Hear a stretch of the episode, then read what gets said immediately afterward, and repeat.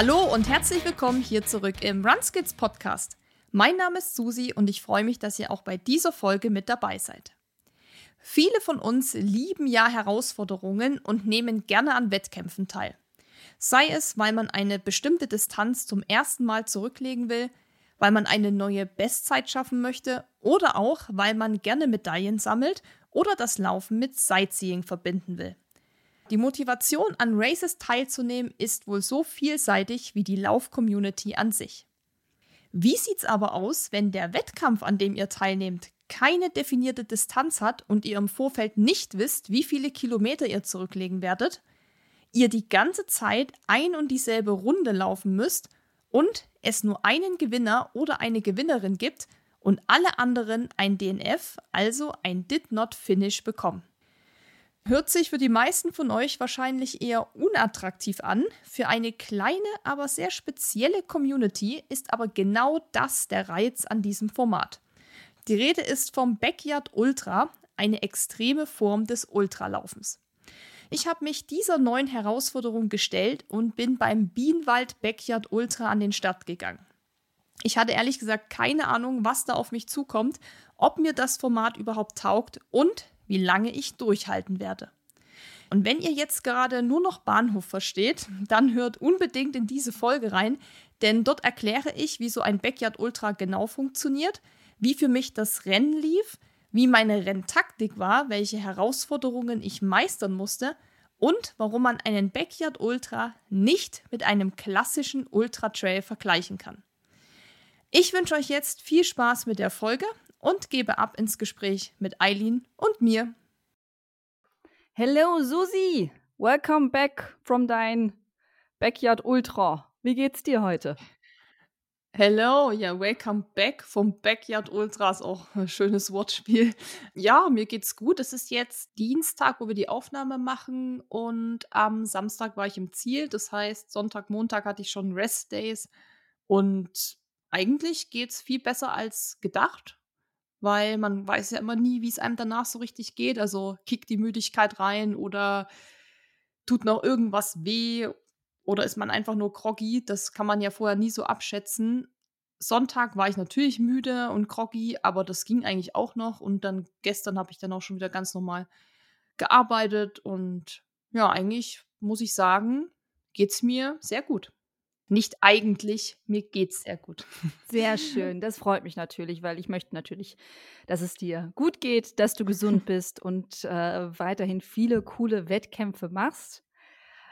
Jetzt sind wir ziemlich weit schon reingestiegen, aber ich würde gerne nochmal von vorne anfangen. Backyard Ultra ist vielleicht nicht jedem ein Begriff. Mir war es auch tatsächlich sehr lange kein Begriff. Es ist noch ein sehr nischiges Phänomen in Deutschland, würde ich mal behaupten. Also es gibt auch offiziell keine Zahlen, wie viele Backyard Ultras es in Deutschland gibt. Habe ich zumindest nicht gefunden. Wenn ihr das findet, irgendwelche Statistiken dazu, schreibt uns die gerne in die Spotify-Kommentare oder per Direktnachricht auf die diversen Social-Media-Kanälen, die wir alle bedienen. Backyard Ultra. Ich habe äh, ChatGPT mal gefragt, was ein Backyard Ultra ist. Das möchte ich euch gerne einmal vorlesen.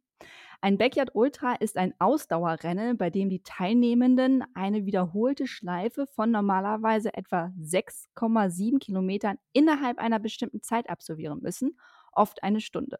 Nach jeder Runde haben die Laufenden eine kurze Pause, bevor die nächste Runde beginnt. Das Rennen dauert so lange, bis nur noch eine Person übrig ist, die die Runde innerhalb der vorgesehenen Zeit absolviert. Die Herausforderung besteht darin, physische und mentale Ausdauer aufrechtzuerhalten, da die Pausen immer kürzer werden und die Ermüdung zunimmt. Backyard Ultras erfordern eine hohe Selbstdisziplin und bieten die Möglichkeit, eigene Grenzen zu testen und zu überschreiten. Soweit die KI zu Backyard Ultras. Äh, Susi, beschreibt auch mal in deinen eigenen Worten, wenn ich dich jetzt frage, Susi, erklär mir mal Backyard Ultra. Das hat äh, ChatGPT eigentlich ganz gut zusammengefasst, weil genauso ist es auch vor allem das, was da als letztes gesagt wurde, dass es viel Selbstdisziplin erfordert und dass man da mentale und auch körperliche Stärke braucht. Das trifft da auf jeden Fall zu. Was ich vielleicht noch ergänzen kann, weil du meintest anfangs, du wusstest auch nicht, was es ist und es ist sehr nischig und ist nicht so bekannt. Ich hatte auf Instagram vor, glaube ich, drei oder vier Wochen als ich dafür, ich sag's mal in Anführungszeichen, trainiert hatte, eine Umfrage gemacht, wer Backyard Ultra kennt, also wer das Format kennt. Und das war spannend, weil, glaube ich, fast 70 Prozent gesagt haben, nein, kennen sie nicht. Dann waren irgendwie noch mal eine Mehrzahl an Leuten, die gesagt haben, haben sie schon mal gehört, aber kennen die Regeln ehrlich, ehrlich gesagt nicht so. Und der Rest war dann, ja, kennen sie. Also das war der kleinste Teil, der dieses Format kannte. Und das spricht natürlich immer dafür, dass das dann auch eben nischig ist und nicht ganz so für die breite Masse zugänglich ist. Und das, was ChatGPT da gesagt hat, ist auch genau, sind die auch genau die Regeln. Also beim Backyard Ultra ist es witzig, weil heißt Backyard Ultra, obwohl man nicht zwangsläufig ein Ultra natürlich laufen muss, weil man ja eben die von dir angesprochenen Runden rennt. Es sind 6,7 Kilometer. Das, kommt, das Ganze kommt ja aus Amerika, aus ähm, Tennessee, von dem Erfinder vom Barclay-Marathon. Das ist wahrscheinlich den meisten eher noch ein Begriff. Einer mhm. der härteste Marathon der Welt, Ultramarathon der Welt, gibt es wirklich tausende Dokus drüber auf Netflix, YouTube. Kann ich jedem nur empfehlen, sich das anzugucken. Ja. Das ist wirklich großartiges Kino. Großartiges Kino. Ich weiß gar nicht, wie heißt es noch mit dem Gary? Irgendwas mit Die. Das ist so, finde ich, mit der beste Film. Kann ich auch noch mal in die, in die Shownotes schreiben, weil mir gerade der Titel nicht einfällt. Ähm, der hat das, den Barclay-Marathon irgendwie nicht geschafft, weil er drei Sekunden zu spät war. Und da sieht man auch schon, dass quasi der Barclay-Marathon und das Backyard-Format eben schon ähnlich aufgebaut sind. Da geht es eben sehr, sehr viel um Zeit. Also, dass am Ende die Leute es halt nicht mehr schaffen aufgrund der Zeit oder aufgrund der Runde, die dann nicht in der Zeit geschafft wird, wie auch immer, oder weil man nicht pünktlich mehr am Start steht, wie auch immer. Das hat man dann schon in dem Race gemerkt, dass da auf jeden Fall ja ähnliche ähm, Spielregeln einfach sind. Genau, also eine Runde hat 6,7 Kilometer. Das kommt aus, äh, wie ich gesagt habe, Amerika, wo es nach 4,175 Meilen oder so, also es ist eine ganz krumme Zahl, da ist es eben so und das sind dann eben 6,7 Kilometer. So lang ist eine Runde. Das ist immer die gleiche. Aber es gibt auch manchmal den Fall, dass die Runde sich nachts ändert. Also, dass es eine Tagsrunde gibt und eine Nachtrunde gibt. Das sollte auch bei uns so sein. War aber letztendlich dann nicht so, weil wir die Location geändert haben, weil die Ursprungslocation war irgendwie eine Baustelle. Da waren die Toiletten wohl nicht richtig fertig und das war natürlich schwierig. Deshalb gab es eine andere Location, wo Startziel war. Und deshalb war die Runde da auch immer gleich. Und ja, dann muss man Runden rennen. ähm, immer zur vollen Stunde. Hat quasi eine Stunde Zeit für diese 6,7 Kilometer. Wie du das machst, ist dir überlassen. Ob du das sprintest, ob du joggst, ob du laufen, gehen machst, ob du rückwärts läufst, ist völlig wurscht. Du musst nur innerhalb der Stunde wieder zurück sein und musst zur vollen neun Stunde wieder am Start stehen für die neue Runde. Und das kann man jetzt, glaube ich, schon ganz gut raushören, dass das wirklich sehr viel mit mentaler Stärke, körperlicher Stärke und eben auch diesen, dieser Selbstdisziplin, äh, die ChatGPT da auch genannt hat, äh, zu tun hat. Was hat dich denn jetzt daran so fasziniert? Ich meine, du bist erfahrene Ultraläuferin, du hast äh, Etappen, Mehrtagesrennen gemacht, alles Mögliche. Warum hast du denn gesagt, ja komm, jetzt mache ich mal so ein Format? Also ich kannte das Format schon, aber nicht so richtig. Also, ich würde mal sagen, dass ich halt wusste, dass man da diese Runden rennen muss. Aber anfangs wusste ich noch nicht mal, wie lang die Runde ist. Ich dachte anfangs auch, das sind nur vier Meilen, also 6,4 Kilometer. Und ich habe mich mit diesen Spielregeln jetzt nicht so auseinandergesetzt. Also mir war da vieles bis zu dem Zeitpunkt komplett unbekannt. Ich habe es aber mitverfolgt durch ein paar Social-Media-Aktivitäten, die ich gesehen habe von anderen, die da mal mitgemacht haben oder weil ich halt einfach, sag ich mal, mich ja mit diesem ganzen Ultra-Thema einfach beschäftige und auch viel lese. Da ist mir das halt irgendwo mal untergekommen, dass ich das so gelesen habe. Und ich kenne das auch schon seit ein paar Jahren. Also für mich ist das jetzt nicht ganz so neu. Aber ich habe da nie drüber nachgedacht, das mal zu machen oder so. Gar nicht. Ich dachte immer so, pff, ja, das gibt's halt, ist irgendwie cool. Hab mir auch ein paar Dokus angeguckt, aber war jetzt dann nicht so, dass ich dachte, ich muss mich da anmelden. Und ich kann dir auch gar nicht mehr sagen, wie das dann letztendlich dazu kam, dass ich mich dieses Jahr angemeldet habe, weil ich meine, ich war auch die letzte. Es gab 50 Startplätze und oder ich war die vorletzte und ich war, glaube ich, Nummer 49. Und irgendwie, ich weiß es überhaupt gar nicht mehr, wie ich dann darauf kam, dass ich das irgendwie gesehen habe und mich dann auch angemeldet habe. Also das war dann eher so fast ein bisschen Übersprungshandlung, so ich melde mich einfach mal an und dann gucke ich mal so. Weil das war auch alles noch vor Eiger, das war, glaube ich, auch noch vor Garda Trentino. Also es war zwar relativ spät, aber noch vor diesen ganzen Ultras. Und da habe ich mich wenig damit beschäftigt, weil da mein Fokus nicht drauf lag. Und ich habe mich dann halt einfach angemeldet, ehrlich gesagt, und dachte so, ja, okay, ich weiß so grob, was man machen muss. Ich weiß so grob, wie die Spielregeln sind und ich beschäftige mich dann damit, wenn Eiger zu Ende ist und so war es dann letztendlich auch. Also es war auch keine bewusste Entscheidung genau für diesen Backyard Ultra. Es hätte auch ein anderer sein können, wenn der irgendwie zufällig dir vor die Nase gekommen wäre. Mm, ich glaube, das war nicht ganz so. Ich glaube, ich habe den eben gesehen. Irgendwie wurde der Mhm. mir wahrscheinlich irgendwo auch ausgespielt bei diesen Facebook-Events oder wo man dann immer mal so ist, wo einem das dann angezeigt wird. Und ich habe dann mit der Marina, die damals den Backyard dort gewonnen hat mit 52 Runden und auch zwischenzeitlich mal den deutschen Rekord hatte. Das ist ja so die Backyard- und Ultramaschine. Mit der hatte ich dann kurz geschrieben und hatte sie nur gefragt, ob sie den empfehlen kann, ob sie den cool findet, weil ich hatte dann schon gesehen, dass es eben auch noch andere gibt. Da gab es, glaube ich, zeitgleich jetzt auch noch einen in der Schweiz oder letzte Woche, also die Woche davor, gab es noch einen anderen, der fränkische Backyard. Und also das ist dann ja alles so ein bisschen immer in dem gleichen Zeitraum. Und da hatte ich sie eben gefragt, wie sie diesen Lauf findet, ob sie das empfehlen kann. Und da hatte sie mir gesagt, ja, dass sie, weil sie ist da ja auch mitgelaufen und meinte schon, dass da auf jeden Fall auch eher die Ambitionierten mitlaufen. Das können wir dann vielleicht gleich auch nochmal erklären, warum da die Ambitionierten mitlaufen. Aber das war dann sozusagen für mich so die Bestätigung, da werde ich nichts falsch machen. Die sind da erfahren, die machen das schon und das soll ganz cool sein. Und dann habe ich mich quasi dafür entschieden, weil die Entfernung zu den anderen Backyards war für mich genauso weit. Also es war dann auch keine Entscheidung von, naja, da muss ich nur zwei Stunden fahren und da müsste ich jetzt zehn fahren, sondern das war alles gleich weit weg. Und das war dann eher so nur vielleicht auch auf Empfehlung, dass ich mich dann da angemeldet habe. Ja, dann nimm uns mal mit. Warum sind ausgerechnet da die Ambitionierten? ja, weil der, also war der Bienenwald Backyard in Kandel, also in der Pfalz, um das mal so geografisch jetzt einzuordnen. Und das ist ein Silver-Ticket-Race. So, und jetzt wird es natürlich extrem nerdig, das Ganze. Also da habe ich auch lange gebraucht, um es zu checken. Und ich weiß auch nicht, ob ich es bis heute wirklich checke. Also alle, die zuhören, die hier die Backyard-Erfahrenen sind, die können natürlich mir dann jederzeit auch gern schreiben, wenn ich das falsch erklärt habe. Aber ich versuche es auch mal zusammenzufassen, dass es jetzt gar nicht so ins Detail geht. Aber Silver Ticket Race, Ticket hört sich schon nach irgendwas Krassem an, heißt, dass man sich für die deutsche WM-Mannschaft qualifizieren kann. Also für das Team, deutsche Für Teammannschaft. das Team, okay, ja.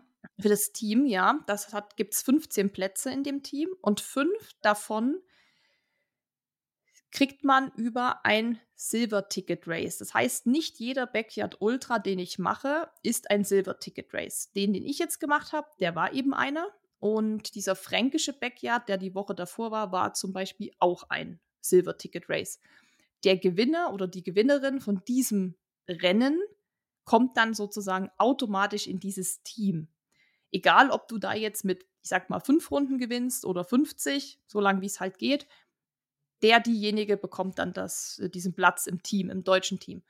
Und dann gibt es noch zehn weitere Plätze in dem Team, also insgesamt 15.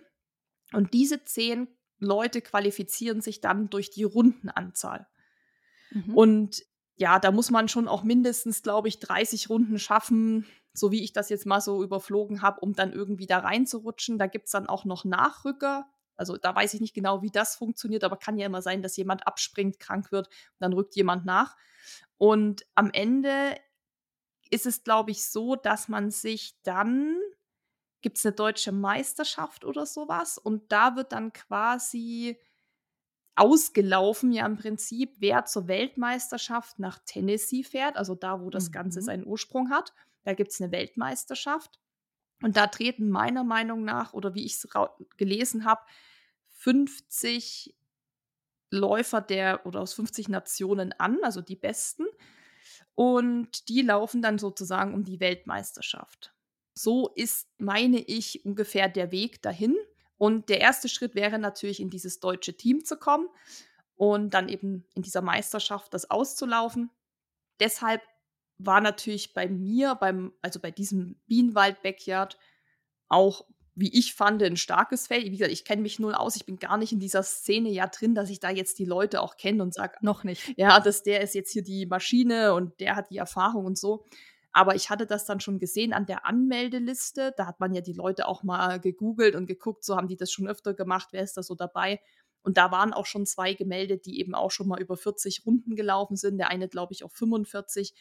Der eine hat auch den ersten Bienenwald-Backyard mal gewonnen. Also da wusste man schon so ein bisschen, ah ja, okay, die Leute, die dahin wollen oder dahin gehen, haben auch Ambitionen wahrscheinlich, sich dieses Ticket zu holen. Deshalb nehme ich mal an, ist das einfach ein stärkeres Feld als vielleicht bei anderen Läufen. Also es gibt ja auch, du kannst ja auch ein Backyard machen bei dir hinten im Haus. Kannst ja einfach mhm. für dich organisieren und sagen, du machst das. Das hat dann vielleicht nichts mit, mehr mit der Weltmeisterschaft zu tun, weil da habe ich mich jetzt auch mal reingelesen. Da muss man dann sich quasi ja auch beim backyardultra.com kann man sich dann so registrieren, dass man ein Backyard austragen will. Und wie man dann so ein Silver-Ticket-Race wird oder so, das weiß ich natürlich auch nicht. Aber prinzipiell kann natürlich erstmal jeder sagen, ich mache hier ein Backyard Ultra bei mir zu Hause, ich veranstalte das mit zehn Leuten oder so. Und dann kann man das ja auch machen. Also das war natürlich jetzt schon eher so ein professionelleres Rennen, wo ich mitgemacht habe. Und ich kann mich noch daran erinnern, vor einiger Zeit, als wir zum ersten Mal drüber gesprochen haben, hast du auch eine sehr selbstbewusste Ansage mir gegenüber gemacht. Du hast nämlich gesagt, also ich trete da schon an, um da auch zu gewinnen. Also ich fand das eine sehr, sehr selbstbewusste Ansage. Äh, liebe ich total sowas. Bitte, bitte mehr davon.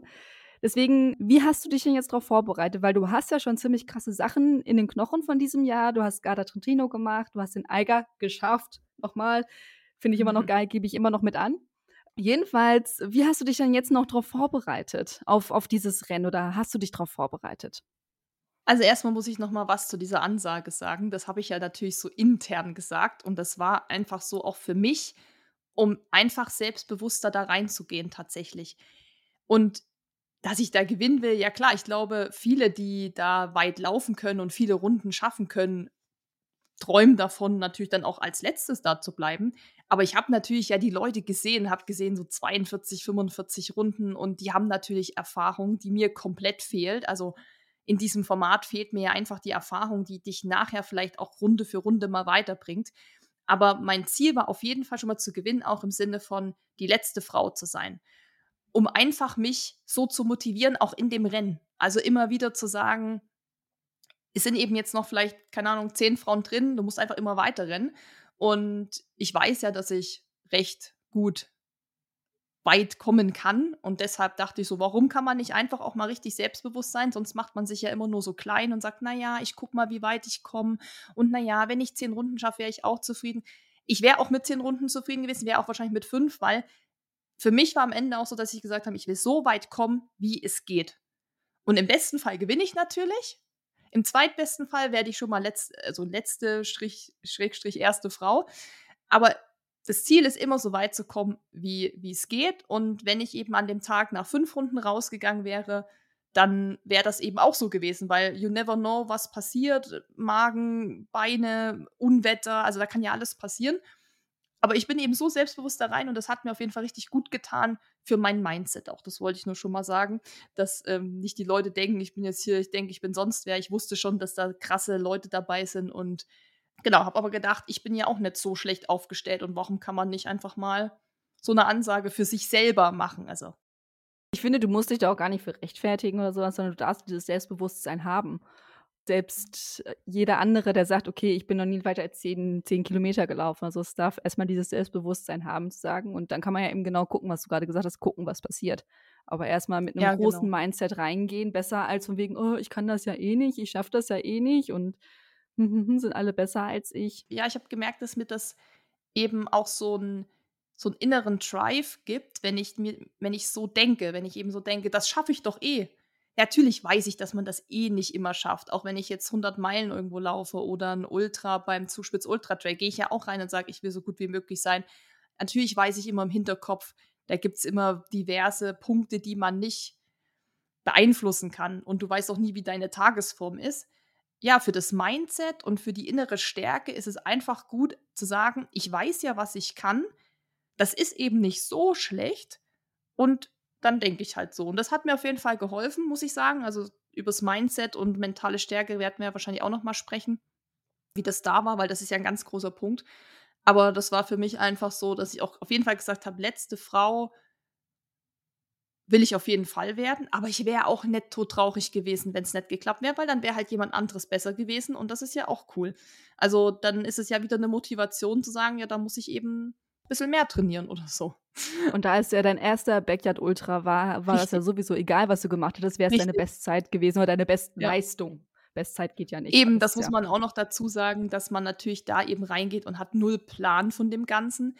Mir hat das natürlich schon viel geholfen, diese ganze Ultra-Erfahrung, aber das ist nochmal ein ganz anderes Game und das muss man dann eben ein paar Mal, denke ich, auch mal machen, um dann genau zu wissen, wo hat man auch selber so die größten Probleme und wo kann man dann die Stellschrauben halt noch verändern. Und von daher ist es alles total so fein. Ich bin mega happy damit. Ich bin total zufrieden.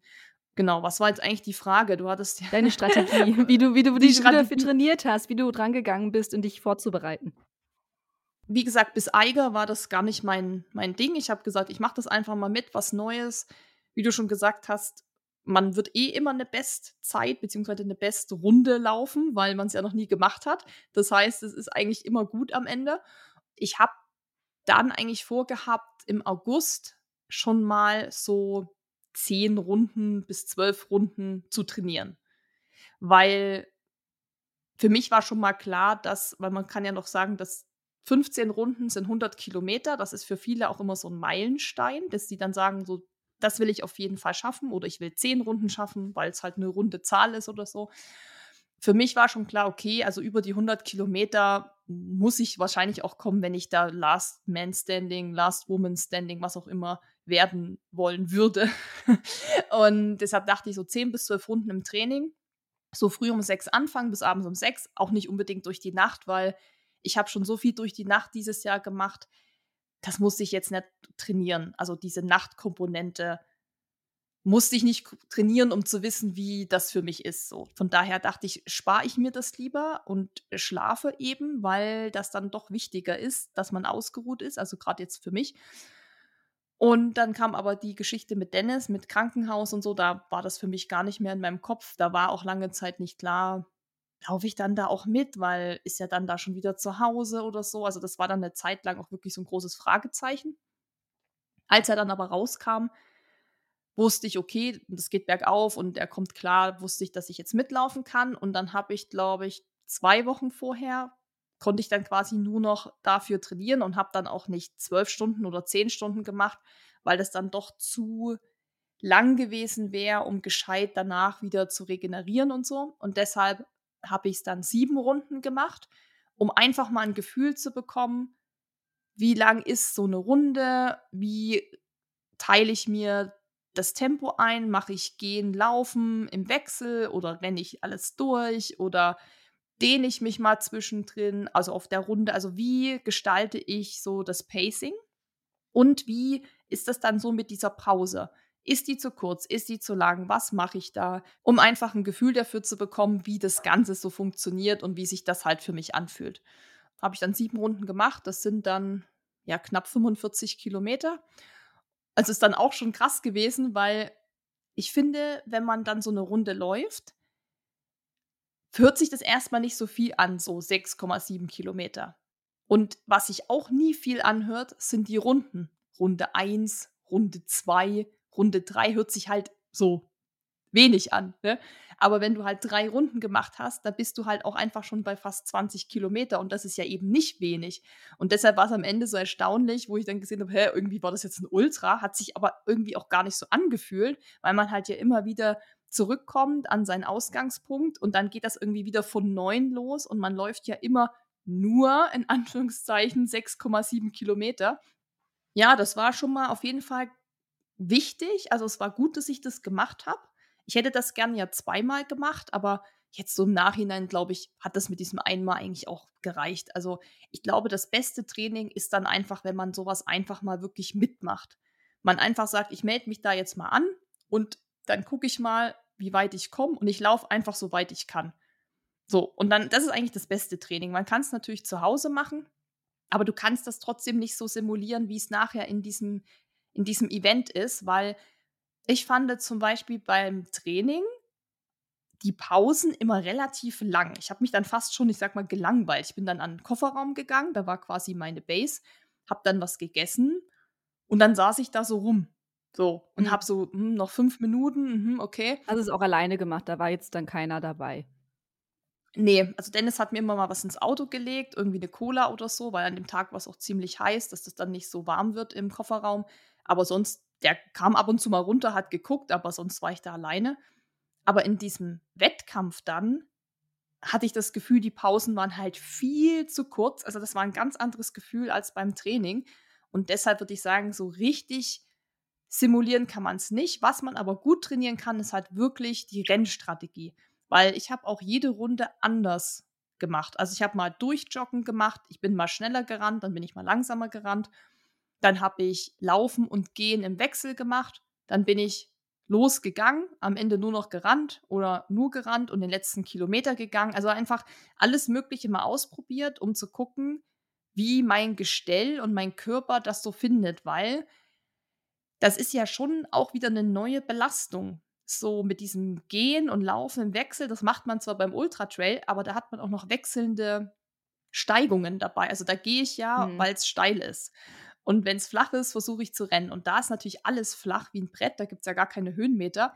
Und da ist es natürlich eine neue Erfahrung, zwischendrin zu gehen. Dann muss man gucken, Gehe ich jetzt schneller? Gehe ich jetzt langsamer? Was mache ich dann? Lohnt sich das überhaupt zu gehen? Ist es nicht besser, wenn ich eine Pace durchjogge? Also das ist ganz spannend, aber mir war dann auch schon klar, dass das wahrscheinlich im Wettkampf dann eh wieder alles komplett anders ist und dass man dann wahrscheinlich das, was man sich im Training so überlegt hat, eh wieder nicht macht, weil das dann ja auch so ein bisschen situationsabhängig ist. Also wie geht es mir auch gerade? Wie viele Runden habe ich schon in den Knochen. Ist es Nacht? Ist es Tag? Ist es heiß? Ist es kalt? Regnet es? Also ich glaube, davon hängt es halt auch ein bisschen ab.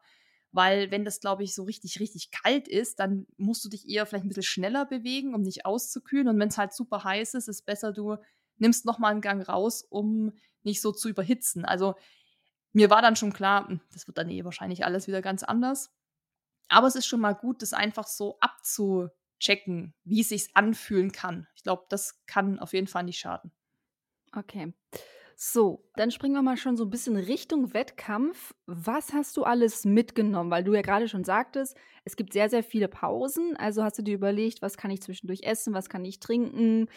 Brauche ich eine Massage? Wie sah dann jetzt konkret deine Vorbereitung für den Tag selber aus? Also mitgenommen haben wir richtig, richtig viel, weil man muss sich das so vorstellen, du hast ja diesen Stadtzielbereich, das war bei uns so ein Grillplatz. Der war auch über, also gab es so überdachte Häuser, da gab es auch so Grillstationen, wo die dann eben die Verpflegung gemacht haben und das Essen gekocht haben. Und auch Platz für Stühle, für Pavillon, weil du wusstest ja auch nicht, wie das Wetter wird. Ich hatte ein Pavillon dabei, dreimal drei Meter, weil falls wir in der Sonne sind, dann hast du da Schatten oder falls es regnet, bist du geschützt oder falls Wind ist. Und du hast dann so ein bisschen deinen privaten Platz. Also du hast da so ein bisschen Privatsphäre. Und dann so Campingstühle, also alles, was man zum Camping mitnimmt, könnt ihr euch gleich mal aufschreiben, könnt ihr auch zum Backyard Ultra mitnehmen, würde ich euch auch empfehlen. Wir waren natürlich schon sehr gut ausgestattet, fand ich, aber als ich dann vor Ort war und die anderen gesehen habe, dachte ich, ah ja, das ist auch nicht schlecht so fürs nächste Mal. Also da lernt man natürlich auch wieder dazu. Ja, dann hatten wir eine Kühlbox dabei, wir hatten also wirklich Camping-Stuff. Also das Einzige, was wir nicht dabei hatten, waren jetzt ein Kocher, weil die ja da vor Ort auch richtig Essen gemacht haben. Also die hatten wirklich alles von Waffeln, auch vegane, vegan Waffelteig gemacht, Pizza, Pasta, veganes Reiscurry, Spätz. Also die hatten wirklich alles, alles, alles, was man sich so vorstellen kann. Wir hatten aber noch vorsichtshalber einen Wasserkocher mitgenommen weil wir dachten, ja, sicher ist sicher, weil wir natürlich nicht so wussten, wie es dann da aussieht und ob der Wasserkocher dann da immer belegt ist oder wie ist, also wie, wie ist das dann so vor Ort. Mhm. Und hatten Essen dabei.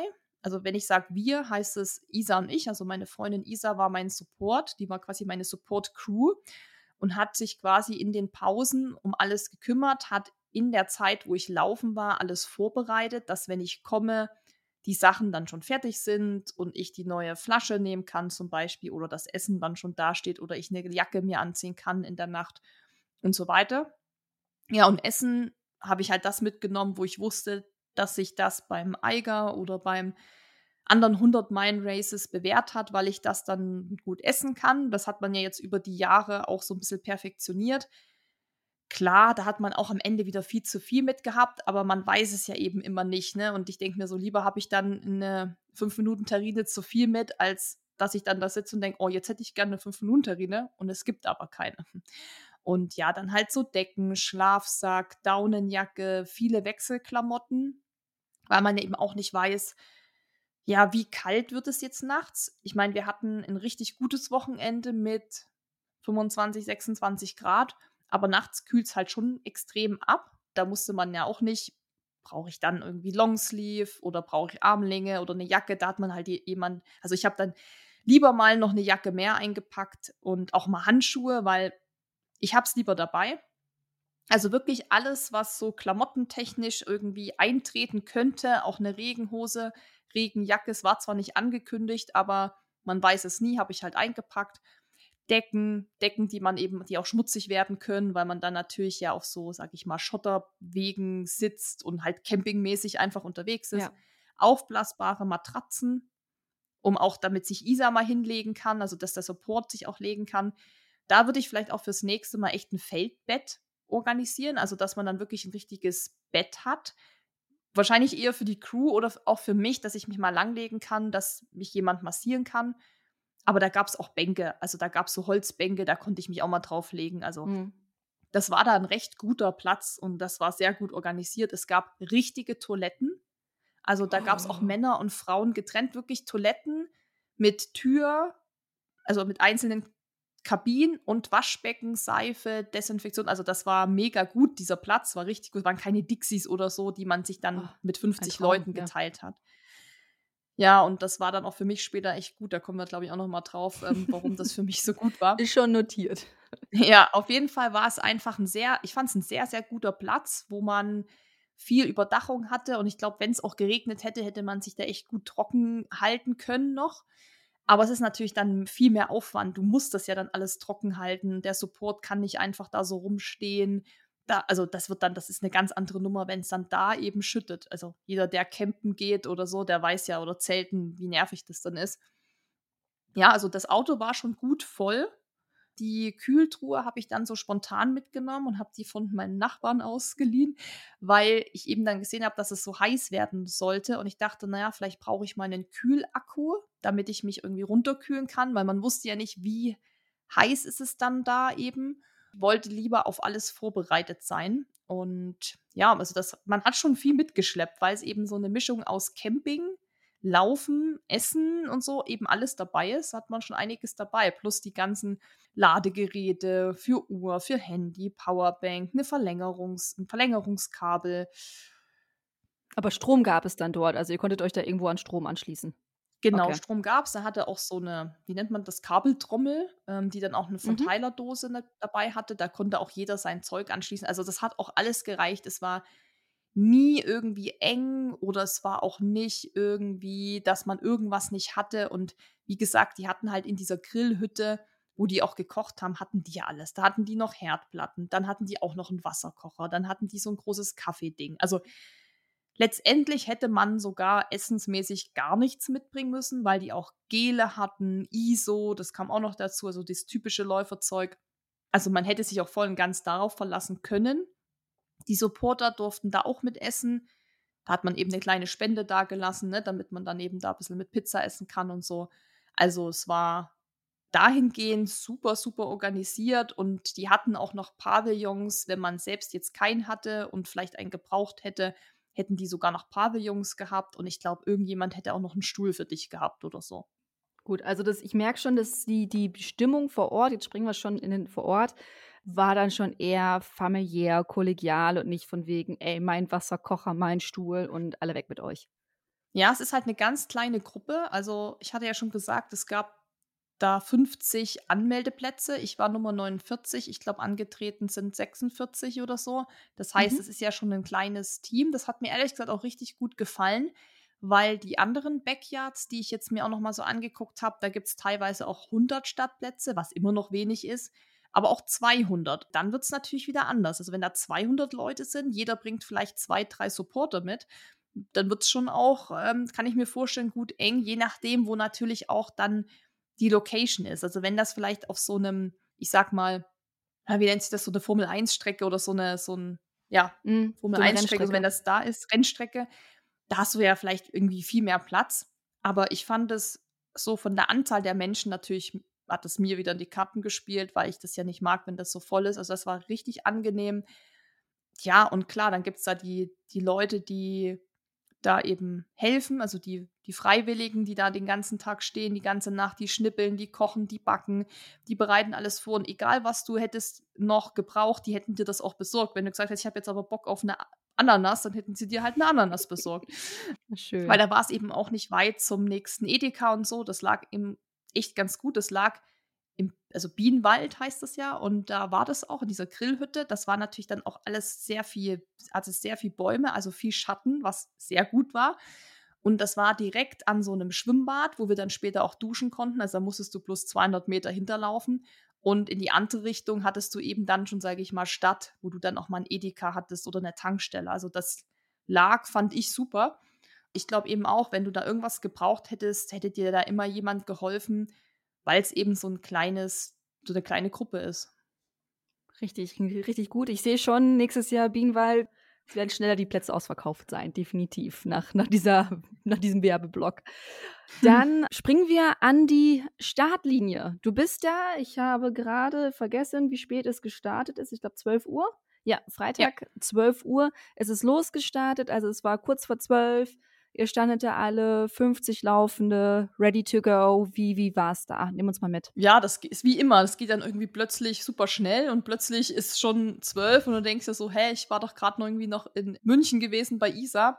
Wir haben halt Donnerstagabend schon den Pavillon aufgebaut. Also das kann ich auch empfehlen, dass man das dann schon eher macht. Du hättest dort auch schlafen können, haben viele im, im Van gepennt oder im Camper oder im Zelt dann ist man natürlich direkt vor Ort. Wir waren in so einem Airbnb, das war ein Dorf weiter, war auch nur zwölf Minuten Fahrt, war auch völlig, völlig entspannt.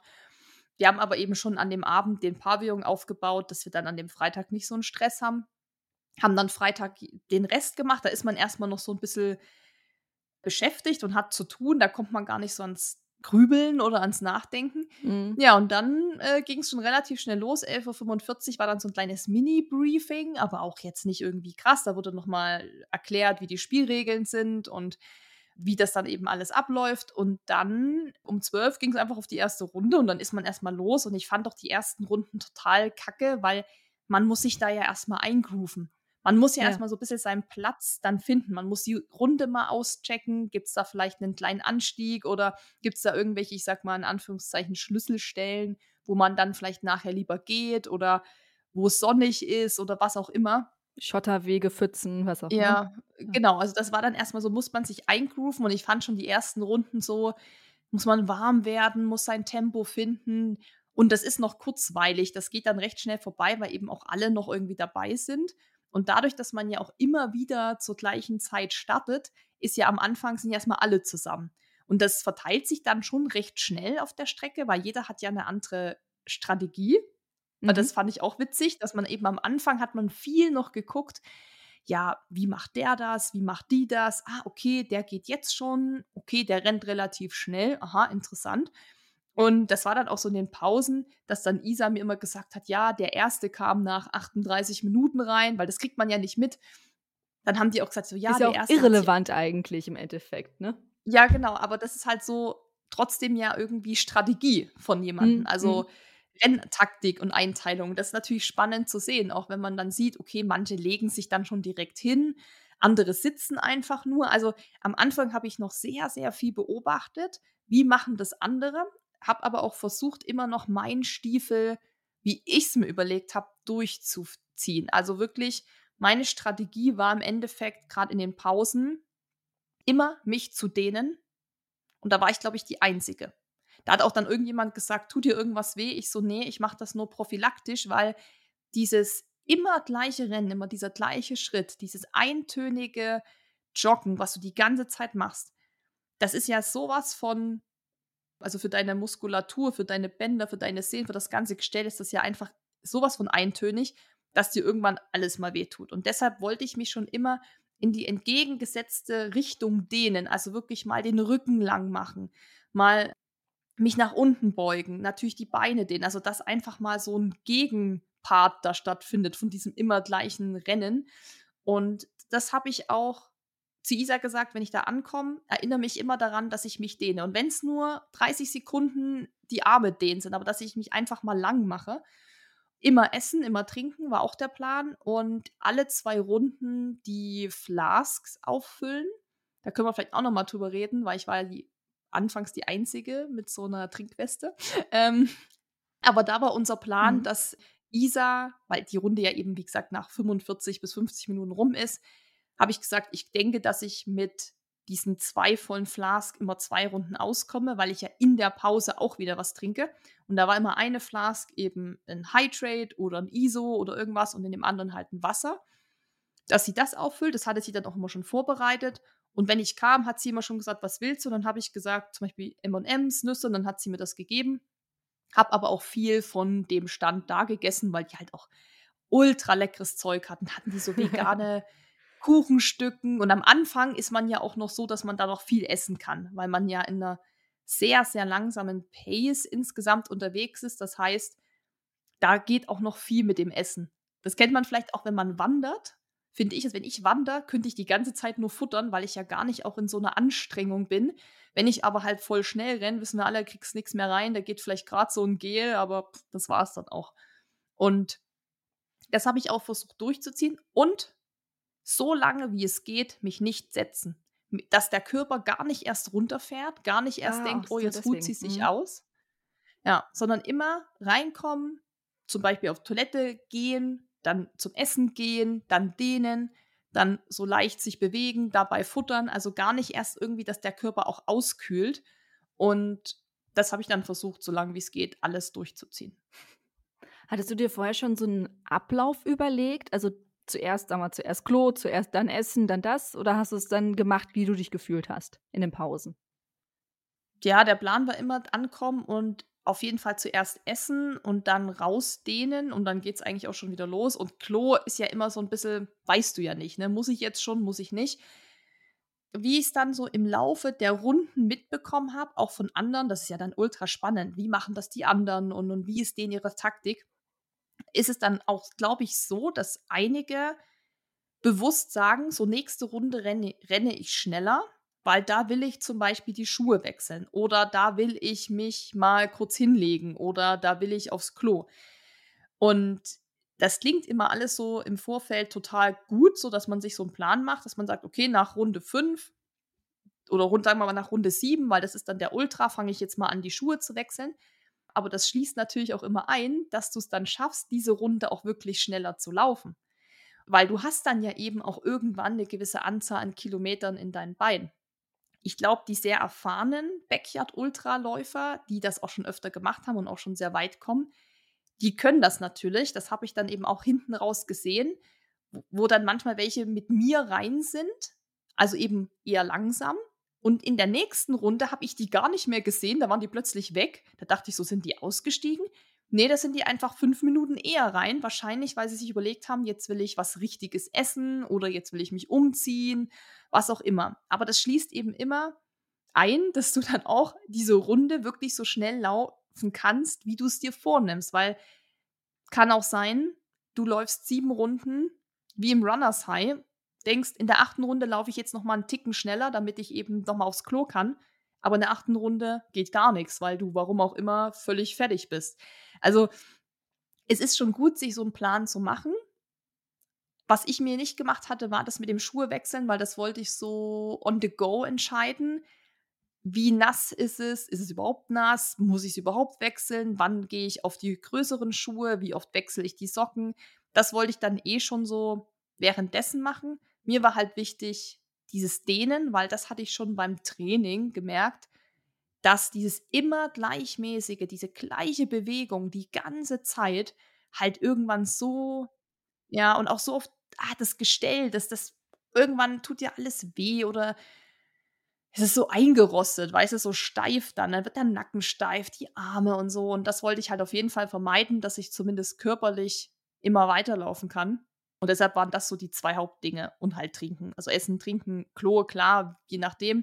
Aber Klo kannst du zur Not ja auch auf der Strecke gehen, wenn du jetzt pinkeln musst oder so. Das kannst du ja nicht steuern. Du kannst ja nicht immer sagen, so, jetzt gehe ich pinkeln, weil ich jetzt die Pause habe. Mhm.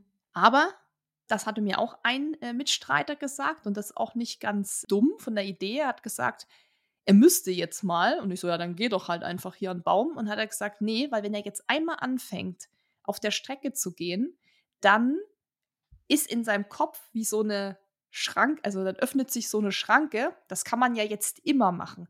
Und so ist es schon so, dass du, bei mir war es auch oft so, dass erst wenn ich in dem Ziel war, musste ich plötzlich aufs Klo. Mhm weil ich halt wusste, da ist die Toilette, da kann ich aufs Klo gehen.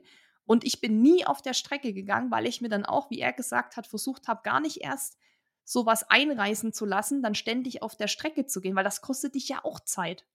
Und das bringt dich aus deinem mhm. Rhythmus und aus deiner ganzen Taktik. Und das fand mhm. ich eine gute, einen guten Ansatz und das habe ich dann auch versucht beizubehalten, obwohl es zwischendrin manchmal wirklich echt, wo ich dachte so, boah, wenn ich jetzt nicht gleich aufs Klo kann, weiß ich nicht. Aber ich habe es dann versucht durchzuhalten und es hat auf jeden Fall geklappt. Okay. Ab wann wurde es denn mal anstrengend für dich? Boah. Also wirklich. Interessant, dass du schon alleine so lange überlegen musst. Ja, ich kann dir zumindest, weil ich bin ja jetzt nicht so mega weit gekommen, dass ich die Runden gar nicht mehr im Kopf habe. Runde 8 war richtig, war irgendwie komisch. Also war irgendwie so zäh. Aber es war jetzt nicht anstrengend, es war einfach nur so, wo man gedacht hat, so irgendwie war das jetzt nicht so die Spaßrunde oder so. Mhm. Aber ich wusste, das ist ja wie bei jedem Ultra, Ups and Downs, mal läuft's gut, mal nicht, also ganz normal. War aber alles im grünen Bereich. Anstrengend, wirklich anstrengend war Runde 21, das war total komisch, weil Runde 19 und Runde 20 das war übrigens gegen 5 Uhr und 6 Uhr. Und da wurde es gerade ein bisschen hell. Sonnenaufgang, richtig geiler Sonnenaufgang. Richtig dunkel-orangener Himmel, richtig geiler Nebel, geile Luft. Also wirklich so dieses, das ist so diese perfekte Laufluft gewesen. Und dann wird es eben hell und dann ändert sich die Szenerie. Da bist du irgendwie, dein, dein ganzer Kopf denkt sich so, boah, jetzt ändert sich hier alles und so da hatte ich so zwei so gute Runden, so gut. Da bin ich auch alles durchgejoggt. Da hatte ich ein richtiges Runners High. Ich glaube, Runde 20 war auch meine schnellste nach 45 Minuten. Das lief so gut, da habe ich gedacht, okay, jetzt kann mich niemand mehr aufhalten. Da habe ich gedacht, ich kann noch 100 Runden weiterlaufen. War richtig geil, gibt einem natürlich voll das Selbstbewusstsein, weil Runde 20 ist man dann auch schon ein bisschen weitergekommen. Runde 21 ging plötzlich gar nichts mehr. Nichts, es war nichts mehr da von diesem Runners High. Ich musste irgendwie plötzlich zwischendrin ständig gehen. Dann kam dann auch schon so, du läufst ja auch immer mit ein paar Mitstreitern mal zusammen mhm. und ähm, viele haben ja dann so auch den gleichen Schritt wie du oder so.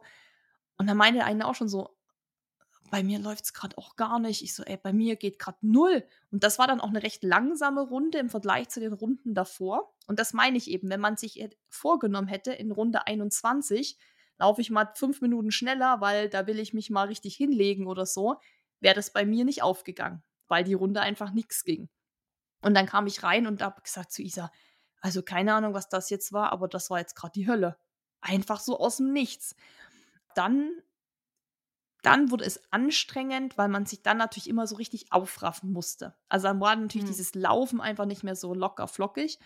Runde 22 ging dann wieder.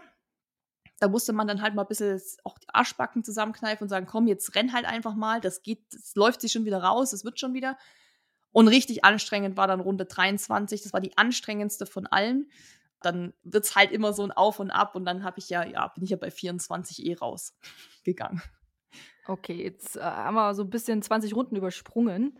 Lass uns noch mal so ein bisschen über die, die anderen Runden sprechen, weil was mich gerne äh, mich noch interessieren würde, wie war es für dich? Ich meine, ist ja Fakt, mit den Runden, je mehr Runden es gibt, desto weniger Leute laufen.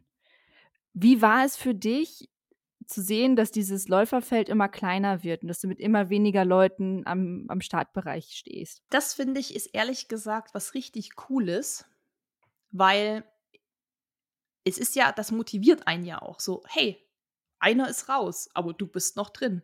Hey, der nächste ist raus, aber du bist noch drin. Ich finde, das ist eher, das, das ist was richtig Gutes, so, weil man wirklich immer sieht, das Feld wird immer kleiner, aber du bist noch dabei. Und das ist natürlich motivierend ohne Ende, dass man es eben einfach immer noch mal weiter geschafft hat als vielleicht eine andere Person. Also für einen selbst ist es einfach motivierend. Man muss aber auch sagen, das geht ja nicht so so abrupt. Es ist ja nicht so, wir laufen mit 50 Leuten los und in der nächsten Runde sind es nur noch 10, sondern das lichtet sich ja so ganz langsam. Also die ersten Runden sind noch alle dabei, dann steigt vielleicht der erste bei 5 aus, aber das ist dann halt mal einer und das fällt natürlich nicht so auf bei einem Feld von 46 Leuten. Also es wird halt langsam weniger, von daher kriegt man das immer gar nicht so mit. Das Witzige ist ja auch bei diesem Backyard, dass es eine Wand gibt, mit Fotos. Also da hängen dann Fotos von den Teilnehmern, die werden am Anfang gemacht. Wenn du deine Startnummer abholst, wird ein Foto von dir gemacht und dieses Foto hängt dann da. Also von dir, wie du deine Startnummer hältst. Und immer, wenn jemand aussteigt, wird das Foto von der Person abgenommen. Und hm. dann wird auf das Foto draufgeschrieben DNF, weil es kriegt ja jeder ein DNF, außer die letzte Person. Dann wird dir das quasi in die Hand gedrückt. Und daran siehst du dann an der Fotowand, siehst du dann schon, wie es dann immer so allmählich weniger Bilder werden und dass dann rechts und links von dir die Bilder schon gar nicht mehr hängen oder so. Aber das finde ich persönlich halt A, irgendwie eine witzige Sache und es ist halt für einen selbst krass motivierend, wenn man halt noch dabei ist. Und deshalb war das auch cool, weil dann sind ja irgendwann, dann, ich sag mal, kennst du die Leute auch eher hinten raus, weil die siehst du dann ja immer. Also hm. Da waren welche, je nach Taktik eben, die haben dich irgendwann mal überholt und du wusstest dann schon, wenn du die Schritte gehört hast, wer das ist, weil du, weil jeder hat ja einen anderen Schritt. Der eine rennt einen Ticken schneller, der andere langsamer oder hat irgendwie äh, eine höhere Frequenz und das checkt man irgendwann und da wusste man schon, ah, jetzt kommt wieder der oder jetzt kommt die oder so. Ja, dann kennt man die Leute auch und dann fängt man auch so an zu beobachten und denkt sich nur so krass, der ist echt noch stabil, ne? Also entweder lässt, lassen die sich nicht anmerken oder sie sind einfach stabil. Aber mir haben ja auch ein paar gesagt, boah, du rennst echt noch ganz gut. Und innerlich sieht es vielleicht ganz anders aus. Aber das finde ich, fand ich eine richtig coole Sache, weil dich das auch extrem ablenkt. Das lenkt deinen Fokus auch ab. Also das kann ich als Tipp geben für die Leute, die so das erste Mal so ein Backyard machen. Falls die sagen, boah, Rundenlaufen finde ich super ätzend, das ist langweilig, ganz schlimm für mich gerade wenn noch viele Leute sind, kann man viel beobachten, wie macht der das, wie macht die das und dann gehen die, die Kilometer richtig, richtig schnell um. Hinten raus war es auch nie so, dass man lange alleine war. Man hatte immer jemand, der vor einem nochmal war oder einen überholt hat, weil es eben ja trotzdem dann eben nur eine recht kurze Runde ist. Von daher war es dann schon so, wo man dachte so, ah krass, jetzt sind es schon nur noch zehn Leute. Wow, jetzt bist du schon Top Ten oder so. Und dann fängt es auch, glaube ich, an, sag ich mal, spannend zu werden. Zu gucken, so jetzt trennt sich die Spreu vom Weizen, so jetzt steigen wir noch zwei, drei aus und dann kommt wirklich nur noch das harte Feld. Und so war es ja bei uns auch. Also dann, als ich raus bin, waren noch sieben dabei. Da habe ich schon gedacht, so, boah, die Jungs, die ziehen wahrscheinlich bis Dienstag durchgefühlt. Da sah keiner aus, als würde er jemals aufgeben. Aber klar, das kann dann halt auch von jetzt auf gleich richtig, richtig schnell gehen. War bei mir ja auch so. Bis 20 haben die sich wahrscheinlich auch gedacht, was ist denn mit der los? Was hatten die vor? Und bei 21 bin ich da rumgekrebst und habe gedacht, ich steige jetzt aus. Also ja, das geht dann halt eben auch schnell. Geht dann eben auch schnell. Wie, wie hat das denn geklappt mit, mit Isa als Support oder generell mit dem Support? Ähm, könntest du dir auch vorstellen, dass sowas funktionieren könnte, ohne dass du jemanden hast, der mitkommt? Es gab auch welche, die hatten keinen Support. Nicht so viele, aber schon ein paar. Und ich glaube, wenn du irgendwann genau weißt, was du brauchst und was du machst und dich richtig gut organisierst, geht das schon. Aber ich finde auch, ja, ich finde, es macht einfach mehr Spaß mit Support. Weißt du, du kommst dahin, du weißt immer, dass da jemand steht. Das war für mich ja auch, deshalb war das für mich mental bei Weitem nicht so hart wie andere Läufe. Null. Mental okay. war das für mich gar nicht irgendwie weil das liest man ja immer, dass das mental so schlimm ist und man muss sich immer wieder aufraffen und immer die gleiche Runde und so. Für mich war das so, du rennst los, ein Kilometer ist meistens ja recht schnell um. Das ist ja, ne, ehe es dann losgeht, dann rennen da alle los, tucken, dann ist ja schon irgendwann denkst, oh, schon ein Kilometer. Der letzte Kilometer geht auch recht schnell um, weil da weißt du, du bist gleich wieder da. Und dazwischen sind halt nur 4,7, die du auch gut wegläufst. Dann quatschst du mal mit dem, dann machst du mal ein Foto. Also das ist kurzweilig tatsächlich.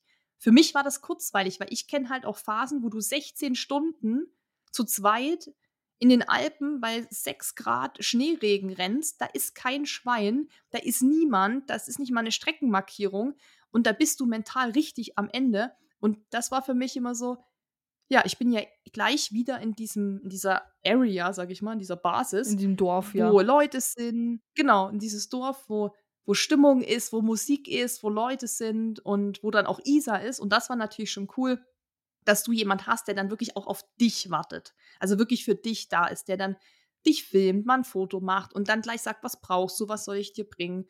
Und das hat super geklappt. Also wir waren, klar, Isa hat dann natürlich auch Stress gehabt, ne? Das muss dann natürlich auch funktionieren. Und wir haben dann auch im Nachhinein festgestellt, noch so eine zweite Person wäre wahrscheinlich nicht schlecht gewesen, weil wenn sie dann zum Beispiel meine Beine massiert hat oder eingecremt hat, dann hätte halt eine zweite Person mir zeitgleich schon das Essen auch geben können oder mir Mhm. Wechselschuhe raussuchen können, weil du hast eben so wenig Zeit. Das ist nicht so, dass du sagst, wir haben ja Zeit ohne Ende, dann macht sie erst das und das. Ich meine, es hat super funktioniert, aber ich glaube, wenn man es jetzt noch krass optimieren will, wäre vielleicht eine zweite Person nicht schlecht. Aber man sieht eben auch, dass man das alles gar nicht braucht, weil es eben auch Leute gab, die auch sehr weit gekommen sind, die vorletzter Mann geworden sind oder drittletzter, die hatten niemand dabei. Aber da denke ich mal, ist es auch viel wirklich die Erfahrung, wenn man das schon so oft gemacht hat, wo man dann eben genau weiß, hier ist dann meine, also man muss halt krass gut organisiert sein. Ne? Dann sagt man, hier ist meine Kiste, da liegen meine Schuhe aufgereiht, wo du genau weißt, wo du schon hingreifen musst, würde ich mal sagen. Mhm. Ja, ich glaube, das hängt auch wirklich ab von den persönlichen Präferenzen. Manche haben ja in der Pause auch gar nichts gemacht. Also es gab welche, die haben sich, sind rein, haben sich irgendwie was zu Mampfen genommen, haben sich auf den Stuhl gesetzt und haben am Handy gedattelt. Und ich war ja immer voll beschäftigt, weil ich wollte ja Regeneration einleiten. Ich habe jede Runde hat Isa meine Beine mit CBD-Creme oder mit so einem Kühlzeug eingeschmiert. Einfach, dass, dass ich halt lange durchhalte, dass halt die Beine nie irgendwie irgendwie schwer werden oder so. Und dann mich gedehnt, dann gegessen, dann aufgefüllt. Die Flask hatten die ja alle nicht, also dann brauchst du auch nichts auffüllen. Ich hatte einfach viel zu tun. Also das war einfach so meine Erfahrung aus von diesen Eiger-Sachen, wo man eben das auch alles machen muss, weil man danach eben zwölf Stunden in der Prärie ist und halt nichts hat. Und das war für mich auch immer so drin und ich wollte es auch machen. Und ich würde schon sagen, dass mir das auch geholfen hat, dass ich eben doch dann recht weit gekommen bin für mich, weil die Beine eben lange durchgehalten haben, weil ich eben viel dafür gemacht habe, dass die dann auch frisch bleiben. Und vielleicht auch, weil du, dass du jetzt auch wieder so fit bist, ne? weil du eben die Regeneration schon während des Wettkampfs eingeleitet hast, weil ansonsten würdest du vielleicht, aber es ist auch so ein bisschen hätte, hätte Fahrradkette und äh, Alternativszenarien durchspielen oder sowas. In dem Moment war es ja anscheinend genau für dich das Richtige. Ja, aber wie du schon sagst, die Regeneration auch während des Laufens einleiten, war für mich ja auch ein großes Thema, weil du hast ja nie mal eine richtige Pause, wie beispielsweise beim Eiger, haben wir dann gesagt, okay, wir gehen jetzt bis Belle Alp und dann wird erstmal gegessen und dann schlafen wir drei Stunden. Wir hätten aber auch vier Stunden oder fünf Stunden schlafen können. Wir hatten ja Zeit zur Cut-Off-Zeit. Da ist es so, dass du halt so ein paar Minuten hast. Fünf Minuten, sechs, sieben, zehn vielleicht maximal. Und willst aber trotzdem 100 Meilen laufen oder 200 Kilometer oder 250. Also wann, wann machst du das dann eben? Und deshalb wollte ich das eben in jeder Pause machen und auf der Strecke. Deshalb hatte ich auch meine Trinkweste dabei mit meinem ISO oder was auch immer oder Elektrolyte, dass ich eben in dieser Zeit eben das auch schon voranbringe. Und ich habe mich eben echt die ganze Zeit gefragt, so, okay, krass, wie machen das die anderen scheinbar? Also müssen die nicht regenerieren? Sind die einfach so fit oder wie läuft das? Aber ich habe dann eben auch von einem erfahren, dass das eigentlich in Anführungszeichen verboten ist, mit Trinkrucksack zu laufen, im Sinne von nicht verboten, du darfst das nicht, sondern da outet man sich so ein bisschen als ich habe keinen Plan, Rookie, Newbie, keine Ahnung, was man oh, da ist. Also, ja, das ist so ein bisschen dieses, das macht man nicht. So. Man läuft ja, also nicht irgendwie bei Stadtmarathons, man Leute mit Trinkrucksack. Ja, das macht man nicht. Man sagt im Prinzip, man macht das dann nicht. So. Und ich habe mir gesagt, das ist mir scheißegal. also, wenn es nicht verboten ist, weil das gegen die Regel ist, dann nehme ich das natürlich mit. Aber es kam dann hinten raus schon welche, die dann auch, ich glaube, zwei oder drei habe ich dann gesehen, die auch eine Trinkweste später auf hatten. Und es gab noch so zwei, drei, die hatten so einen, so einen Belt, wo ich mhm. auch gesehen habe, dass sie da mal ein Gel drin hatten. Oder welche, die dann halt so eine einzelne Flask in der Hand hatten. Also es gab es dann okay. schon auch. Aber am Anfang, gerade erste Runde, war ich die Einzige. Und da habe ich mir aber gedacht, das ist mir wurscht, weil ich muss von Anfang an eben schon nachtanken. Und ich hatte auch einfach Durst, weil es waren ja auch 25 Grad. Und ich war halt fast 50 Minuten immer unterwegs. Das ist ja fast eine Stunde. Und da war es schon gut, dass ich immer mal so am ISO genippt habe oder am, am Wasser genippt habe. Und es ist ja auch deine Stringstrategie, die du ähm, ja. da über ja. verschiedene Rennen äh, austariert hast. Ja, ich glaube, man kann, ich habe da mit Mackie drüber gesprochen, also als ich zurückkam, haben wir telefoniert, weil ich ihr auch erklärt habe, dass das einfach ein ganz anderes Game ist. Und da hat sie auch gesagt, hier mit dem Trinkrucksack, wir sind das eben auch so krass gewöhnt, dass wenn wir auch nur, wenn wir hier auf den Schlawiner gehen, so die 650 Höhenmeter, 10 Kilometer insgesamt, dass wir eben immer was einfach zu trinken verfügbar haben. Und ich glaube, das ist man so gewöhnt, dass es wieder so ganz untypisch ist, dass man jetzt auf so einen Ultralauf eventuell aufbricht, wo man das nicht dabei hat. Und ich hatte ja auch mein Handy dabei und meine Kopfhörer, falls irgendwie mental so schwer wird, dass ich Musik hören will. Das muss ich ja auch irgendwo hinstecken. Und da habe ich keinen Bock auf so ein Belt. Ich hasse diese Belts. Die rutschen bei mir immer hoch oder runter oder drücken oder sind irgendwie unbequem. Und da habe ich halt lieber diese Weste, wo ich das reinstecken kann. Da konnte ich zur Not auch noch mal ein Gel reinstecken. Hatte nachts zur Not noch mal eine Jacke hinten drin. Also es war eigentlich perfekt. So, und auch wenn man das angeblich nicht macht, mir wurscht, ich mach's trotzdem, weil es muss mir ja taugen. und ich glaube, am Anfang haben sich auch viele gedacht, was, was will die jetzt da? Also wirklich gedacht, dass ich da vielleicht 24 Runden weit komme, haben da wahrscheinlich die allerwenigsten, bis auf so zwei, drei, die mich so ein bisschen verfolgen oder so. Aber so richtig ernst genommen, glaube ich, ja, eher nicht. Vor allem, wenn man dann eben damit so einem Trinkrucksack steht, was man ja eigentlich nicht ja. macht. Aber da gewöhnt man sich wirklich dran, mit dem immer verfügbar Wasser zu haben. Das ist mir jetzt aufgefallen in dem letzten Jahr, als ich dann halt mehr Trail gemacht habe und auch immer was dabei hatte, wenn ich dann jetzt doch mal zehn Kilometer jetzt einfach meine Hausrunde gemacht habe, habe ich richtig gemerkt, so, oh, ich hätte jetzt gern Wasser dabei. Und ich bin früher nie, ich bin teilweise 15 oder 20 Kilometer ohne Wasser gelaufen. Hätte ich nie mitgenommen, wenn ich jetzt hier einfach nur um die Bucht hier laufe. Und jetzt ja, immer genau. was dabei. Das hat Maggie dann auch gesagt. Die so, ja, wir sind ja früher auch 20 Kilometer einfach so gelaufen, ohne irgendwas. Jetzt sind wir es einfach gewöhnt durch diese Trails, dass man immer was dabei hat und auch irgendwie ein Gel zur Not dabei hat. Und das kriegt man dann auch nicht so aus sich raus, weil man muss auch sagen, dass die meisten, die da mitlaufen, mit denen ich mich auch unterhalten habe, die laufen keine Ultra-Trails.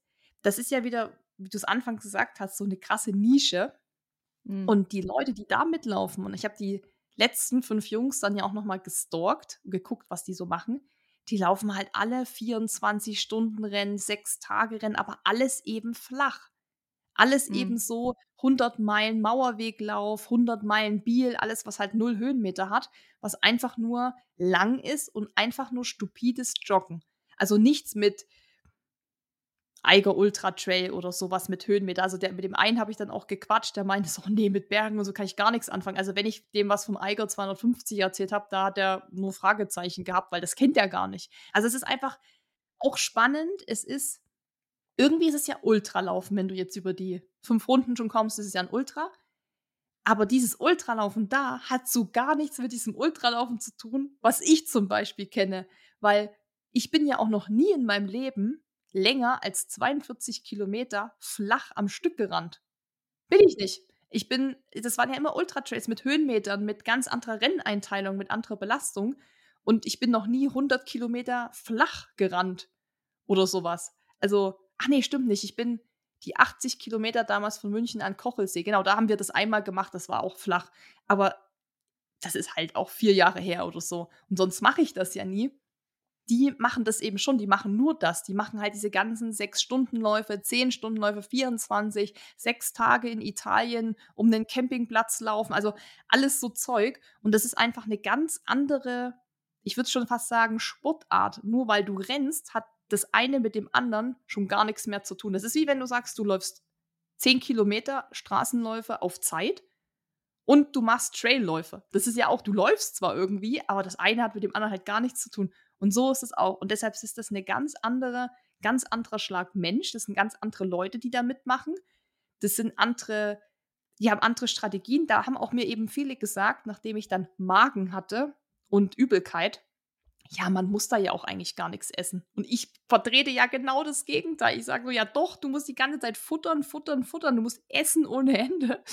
Ähm, aber die sagen dann, ja, da kannst du auch mal nur flüssig und bla, also da musst du, kannst du auch mal eine Pause aussetzen. Also ganz andere Strategien, anderes, ja, wir wissen ja selber, wie das beim flachen Lauf immer mal, wie du es gesagt hast, kein Wasser mitgenommen, kein Gel, nix, wir rennen einfach mal los, geht schon. Und wir sind jetzt so in diesem Ultra-Trail-Dings, was irgendwie vier Tage geht, wo du ja essen musst. So, das geht ja gar nicht ohne. Wobei die ersten da auch immer gegessen haben. Also sie haben sich immer was Festes auch genommen. Das brauchst du ja. Also du verbrennst ja unwahrscheinlich viele Kalorien und auch wenn du in einem niedrigen Pulsbereich unterwegs bist, was du da ja sein solltest, um einfach weit zu kommen, musst du jetzt nicht, aber das machen halt die meisten, dann muss man da auch was essen. Also trotzdem, also du brauchst ja auch was im Magen. So kannst jetzt nicht nur die ganze Zeit nur Gele dann wieder nehmen oder so. Oh, nee. Nee. Guter, guter Stichwort äh, Magen. Ein ganz essentielles äh, Problem, was da aufgetaucht ist, plötzlich bei dir, die sonst von sich sagt, ich habe einen Pferdemagen. Hm. Ähm, bei mir geht alles, bei mir ist nie was. Was war da los? Kein Plan. Also es ist, wenn ich es wüsste, würde ich es dir sagen, aber es ging relativ früh auch schon los, dass ich das war noch einstellig, die Rundenzahl, wo ich das erste Mal aufs Klo musste. Also kacken. Ne? Also ich rede jetzt, wenn ich sag, wenn ich jetzt die ganze Zeit red, davon rede, dass ich aufs Klo musste, musste ich nicht pinkeln oder so. Dann dachte ich schon so, na gut, einmal beim ersten Mal denkst du, ja, okay, okay, passt. Und dann musste ich mal eine Runde nicht, das war dann okay, dann dachte ich, passt. Und dann musste ich jede Runde. Jede Runde. Und das kostet dich Zeit. Ich bin also nach dem Ziel immer erstmal direkt in diese Kabine aufs Klo und habe gedacht, also sorry, aber so viel esse ich jetzt auch nicht. Ich esse mal irgendwie ein paar M&M's, dann habe ich mal so ein mini, Wo kommt das her Stück, etwa? Stück Pizza gegessen oder habe mal irgendwie fünf Pommes gegessen. Du isst da ja auch nicht diese Mengen. Hm. Und das ging dann auch die ganze Nacht. Ich habe auch zu Isa gesagt, das kann nicht sein. Wo kommt denn das noch her? Also was soll da noch irgendwo drin sein? Es war aber auch nicht so, dass ich Magenschmerzen oder so hatte. Es war einfach am Anfang nur so, dass ich ständig aufs Klo musste und schon dachte so, das ist eher unnormal hat sich aber noch nicht so wirklich auf die Leistung gelegt, sondern ich konnte da auch noch was essen. Also ich habe dann trotzdem mal irgendwie noch ein halbes Nutella-Toast gegessen oder so, aber habe dann schon ja mehr bewusst darauf geachtet, was ich auch esse, wie viel ich esse. Und dann habe ich halt gemerkt, okay, ich esse irgendwie einen Pfirsich und in der nächsten Runde musste ich wieder aufs Klo. Und dann dachte ich mir schon so, also komm, du hast vorhin nur einen kleinen, so einen Bergpfirsich gegessen, so einen ganz kleinen und musste schon wieder aufs Klo. Und dann habe ich irgendwann angefangen zu pausieren und habe gesagt, ähm, auch wenn das jetzt vielleicht blöd ist und dumm ist, ich werde jetzt in der Runde nichts essen. Ich muss jetzt einfach mal gucken, ob sich das beruhigt. Und dann habe ich das über zwei, drei Runden, habe ich das auch so gemacht, dass ich nur noch flüssig, also ich habe dann die ganze Zeit nur noch Tee getrunken. Es war ja auch nachts und relativ kühl. Das heißt, Tee getrunken und eigentlich auch nichts mehr gegessen. Und dann hat sich das auch beruhigt. Dann hatte ich diese zwei super Runden da auch gehabt, wo ich dachte, so niemand kann mich aufhalten. Dann wusste ich aber, ich muss irgendwann wieder essen, weil sonst keine Energie, kein Mampf, kein Dampf. Ja, und dann ging das los, dass ich mal wieder was gegessen habe.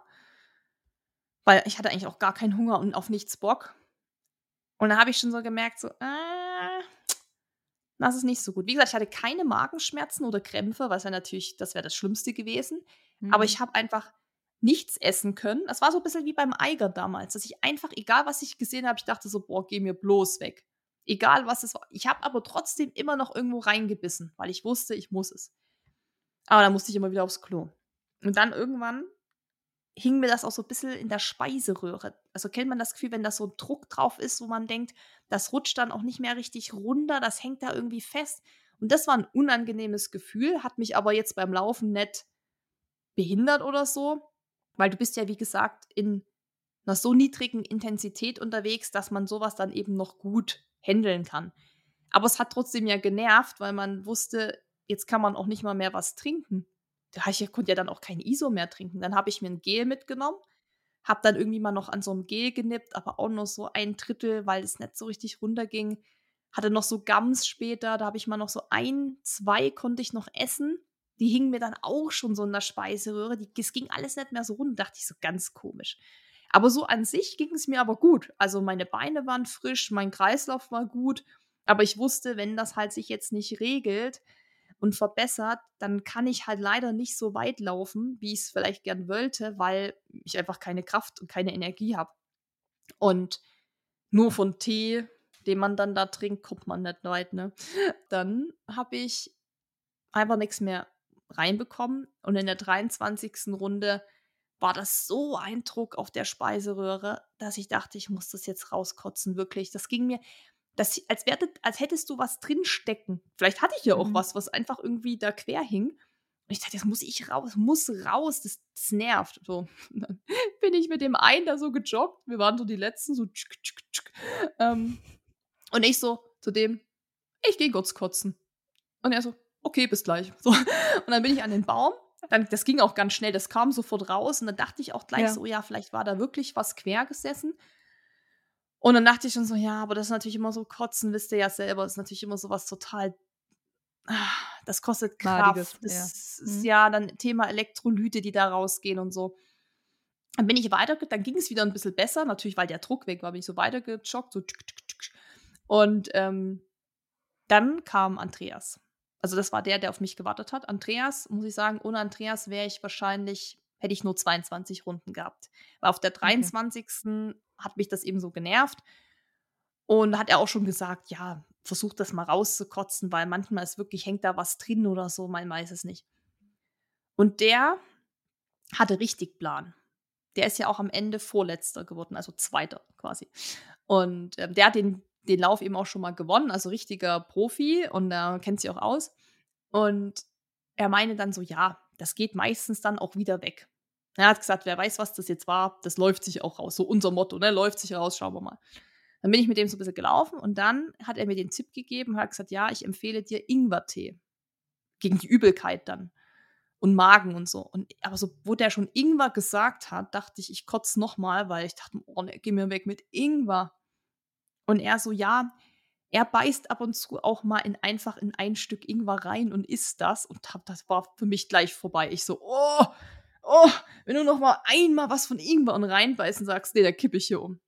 Und da hat er gesagt, ja, ist natürlich aber blöd, wenn man das noch nie getestet hat, das natürlich zu machen. Also er hätte das, glaube ich, dabei gehabt und mir sicher auch gegeben. Aber ich habe es ihm gesagt, weißt du, wenn ich die Runde jetzt schaffe, bin ich mega happy. Ich habe alles gegeben. Ähm, meinen Beinen geht's gut, mir geht's sonst auch körperlich gut. Keine Ahnung, was das jetzt mit meinem Magen ist. Vielleicht habe ich auch was gegessen, was ich nicht so vertragen habe, weil ich habe natürlich auch so, so durcheinander gegessen, weil es da halt so viel gab, kann ja auch sein. Und er dann noch so, ah, die, die 24. Runde machst du auf jeden Fall noch. Ich so, nee, mache ich wirklich nicht, passt für mich, alles fein und ähm, ich bin einfach zufrieden. Er so, ja, die machst du auf jeden Fall noch. Ich so, nein. So, dann sind wir da weitergejoggt und zwischendrin wollte ich aber mal gehen. Hat er gesagt, nee, komm, lauf einfach mit mir weiter, dann schaffen wir das auch gut in der Zeit. Dann hast du die 23. Runde auf jeden Fall. Dann kamen wir da auch rein, auch gar nicht so spät, glaube ich, nach 53 Minuten oder 51. Also es war auch nie knapp. Also es war nicht so, dass du, mhm. weil das gab es ja dann auch bei einigen, die dann halt nach der Zeit reinkamen und dann zählt die Runde ja nicht. Also wenn du oh, halt wie ärgerlich. nach einer Stunde und drei Sekunden reinkommst, zum Beispiel, zählt das nicht mehr. Und wenn du natürlich nach 58 reinkommst, dann hast du halt einfach gar keine Pause, aber du hast es noch geschafft und könntest direkt auf die neue Runde und kannst das nochmal probieren. Das wird dann halt irgendwann so. Und dann sind wir halt rein, habe ich mich direkt hingesetzt und habe gesagt, nee, Leute, ich habe gerade gekotzt und irgendwie, nee, ich kann ja nichts mehr essen, keine Energie. Was soll das dann bringen? Und alle schon so, komm, Versuch's einfach, geh auf die Runde, du kannst jederzeit umdrehen. Und wenn du es in der Zeit nicht schaffst, schaffst es nicht, du hast Trinken und Essen im Rucksack. Was soll passieren? Zur Not gehst du es halt und hast es nicht geschafft. Weil mein Motto war ja auch, ich steige wirklich erst aus, wenn ich es dann vielleicht auch in der Zeit nicht mehr schaffe. Also wenn ich wirklich merke, ich schaffe diese Distanz nicht mehr in der Zeit, weil ich nur noch gehen muss, dann ist wirklich einfach, dann ist es einfach für mich hier vorbei. Das Schlimmste wäre für mich so gewesen, dass ich nicht, dass ich aufgehört habe, weil ich mich nicht mehr aufraffen konnte. weil ich mental so schwach war. Das wäre für mich so Mhm, das mhm. Schlimmste gewesen. Aber das war nicht der Fall. So mental war das gar nicht das Ding, sondern ich war mir nicht sicher, so macht das jetzt Sinn, noch zu machen? Und alle so, komm, mach's. Und es war wirklich so, du, wenn du mal denkst, es geht nicht mehr, geht's ja noch mal eine Runde mehr. Es ist ja wirklich so. Und dann habe ich mich auf diesem Stuhl gesetzt. Ich habe nur noch rumgemault. Ich so, nein und äh. drei Sekunden vorm Start habe ich mich aus diesem Stuhl rausgehieft und bin einfach wieder losgejoggt. Und die Runde lief dann sogar relativ okay. Aber hab auf der Strecke habe ich dann gemerkt, okay, jetzt merke ich einfach, dass ich keine Kraft mehr habe, keine Energie.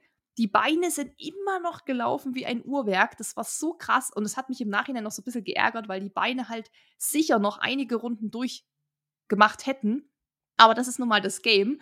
Und da zählt auch sowas mit rein. Und ich habe gemerkt, okay, jetzt konnte ich auch nichts mehr gescheit trinken und habe auch nichts mehr essen können und habe gedacht, hoffentlich schaffe ich die 24. Runde in der Zeit. Habe ich auch, da war ich immer noch relativ gut, irgendwie 53 Minuten. Also auch da war es nie so, wo du sagst, so gerade so ins Ziel, sondern ähm, wirklich eigentlich noch so, dass ich sogar immer noch sieben Minuten Pause gehabt hätte. Und da haben dann auch noch mal einige mich versucht zu motivieren. Und dann habe ich gesagt, Leute, ähm, ich bin super happy mit diesen 24 Runden. Ich habe alles gegeben. Ich habe alles reingelegt. Ich habe mich wirklich die letzten zwei Runden aufgequält oder noch mal losgequält. Für mich macht es keinen Sinn, wenn ich dann da irgendwie im Wald umkippe, weil ich halt Kreislauf kriege, weil ich nichts mehr essen kann. Das ist auch nicht der Sinn der Sache. Klar, wenn es einfach nur rein mentale Sache gewesen wäre, dass ich so keinen Bock gehabt hätte, Hm.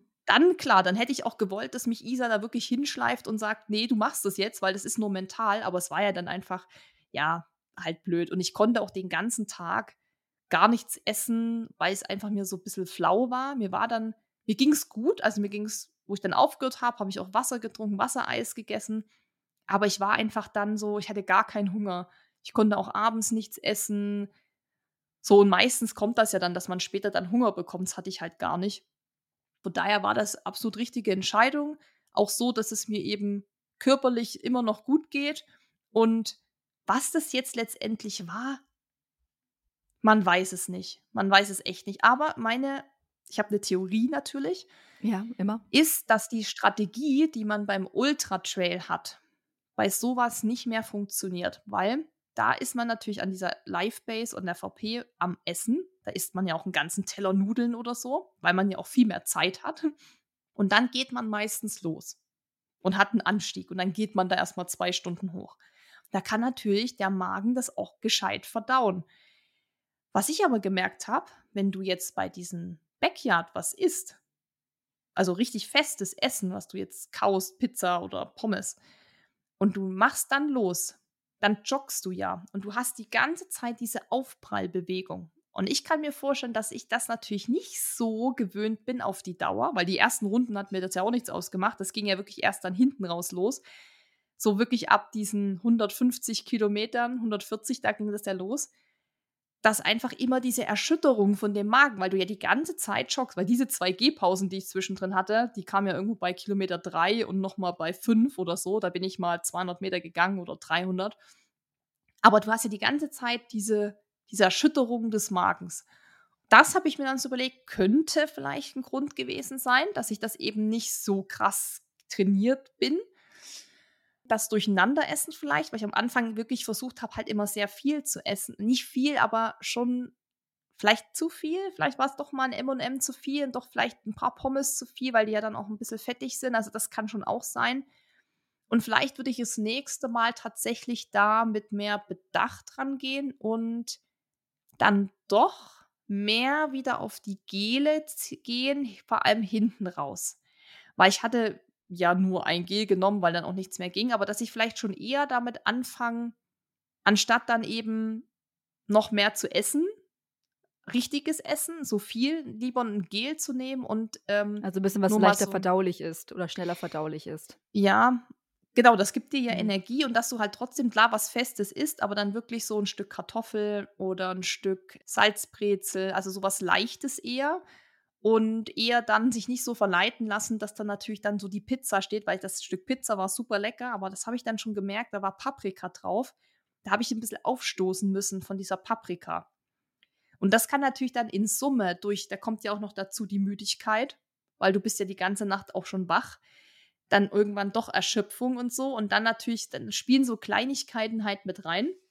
Und ich glaube, das würde ich versuchen, dass ich das muss, muss man noch mal für diesen Backyard, muss man das, glaube muss ich das, ich persönlich, das optimieren und ein bisschen mehr weggehen von dieser Ultra-Trail-Running-Strategie. An sich ist es richtig, immer zu essen und was zuzuführen, aber da muss ich, glaube ich, für mich scheinbar noch mal was ändern. Aber dafür ist ja so ein Race auch da, um das zu trainieren. Und das meine ich, das kann man im Training nicht simulieren. Das geht nicht, weil da müsstest du ja eben auch mal 24 Stunden rennen und das macht ja keiner.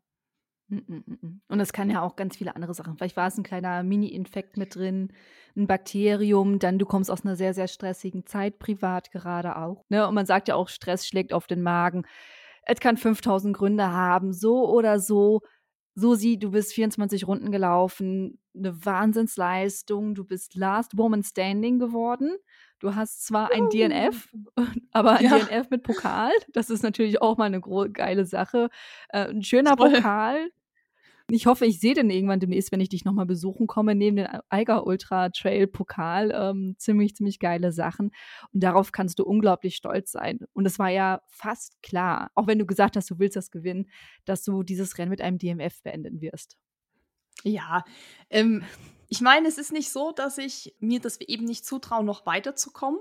Das ist ja auch das Gute, das zu wissen, dass mhm. man da noch mehr kann. Aber beim nächsten Mal kann ja auch wieder was anderes dann reinspielen. Also da Ne, dann auf Runde 1 wirst du umknicken, weil dann Stein Richtig. Liegt. Richtig. Ich bin auch zweimal umgeknickt, wo ich mir dachte, wie dumm.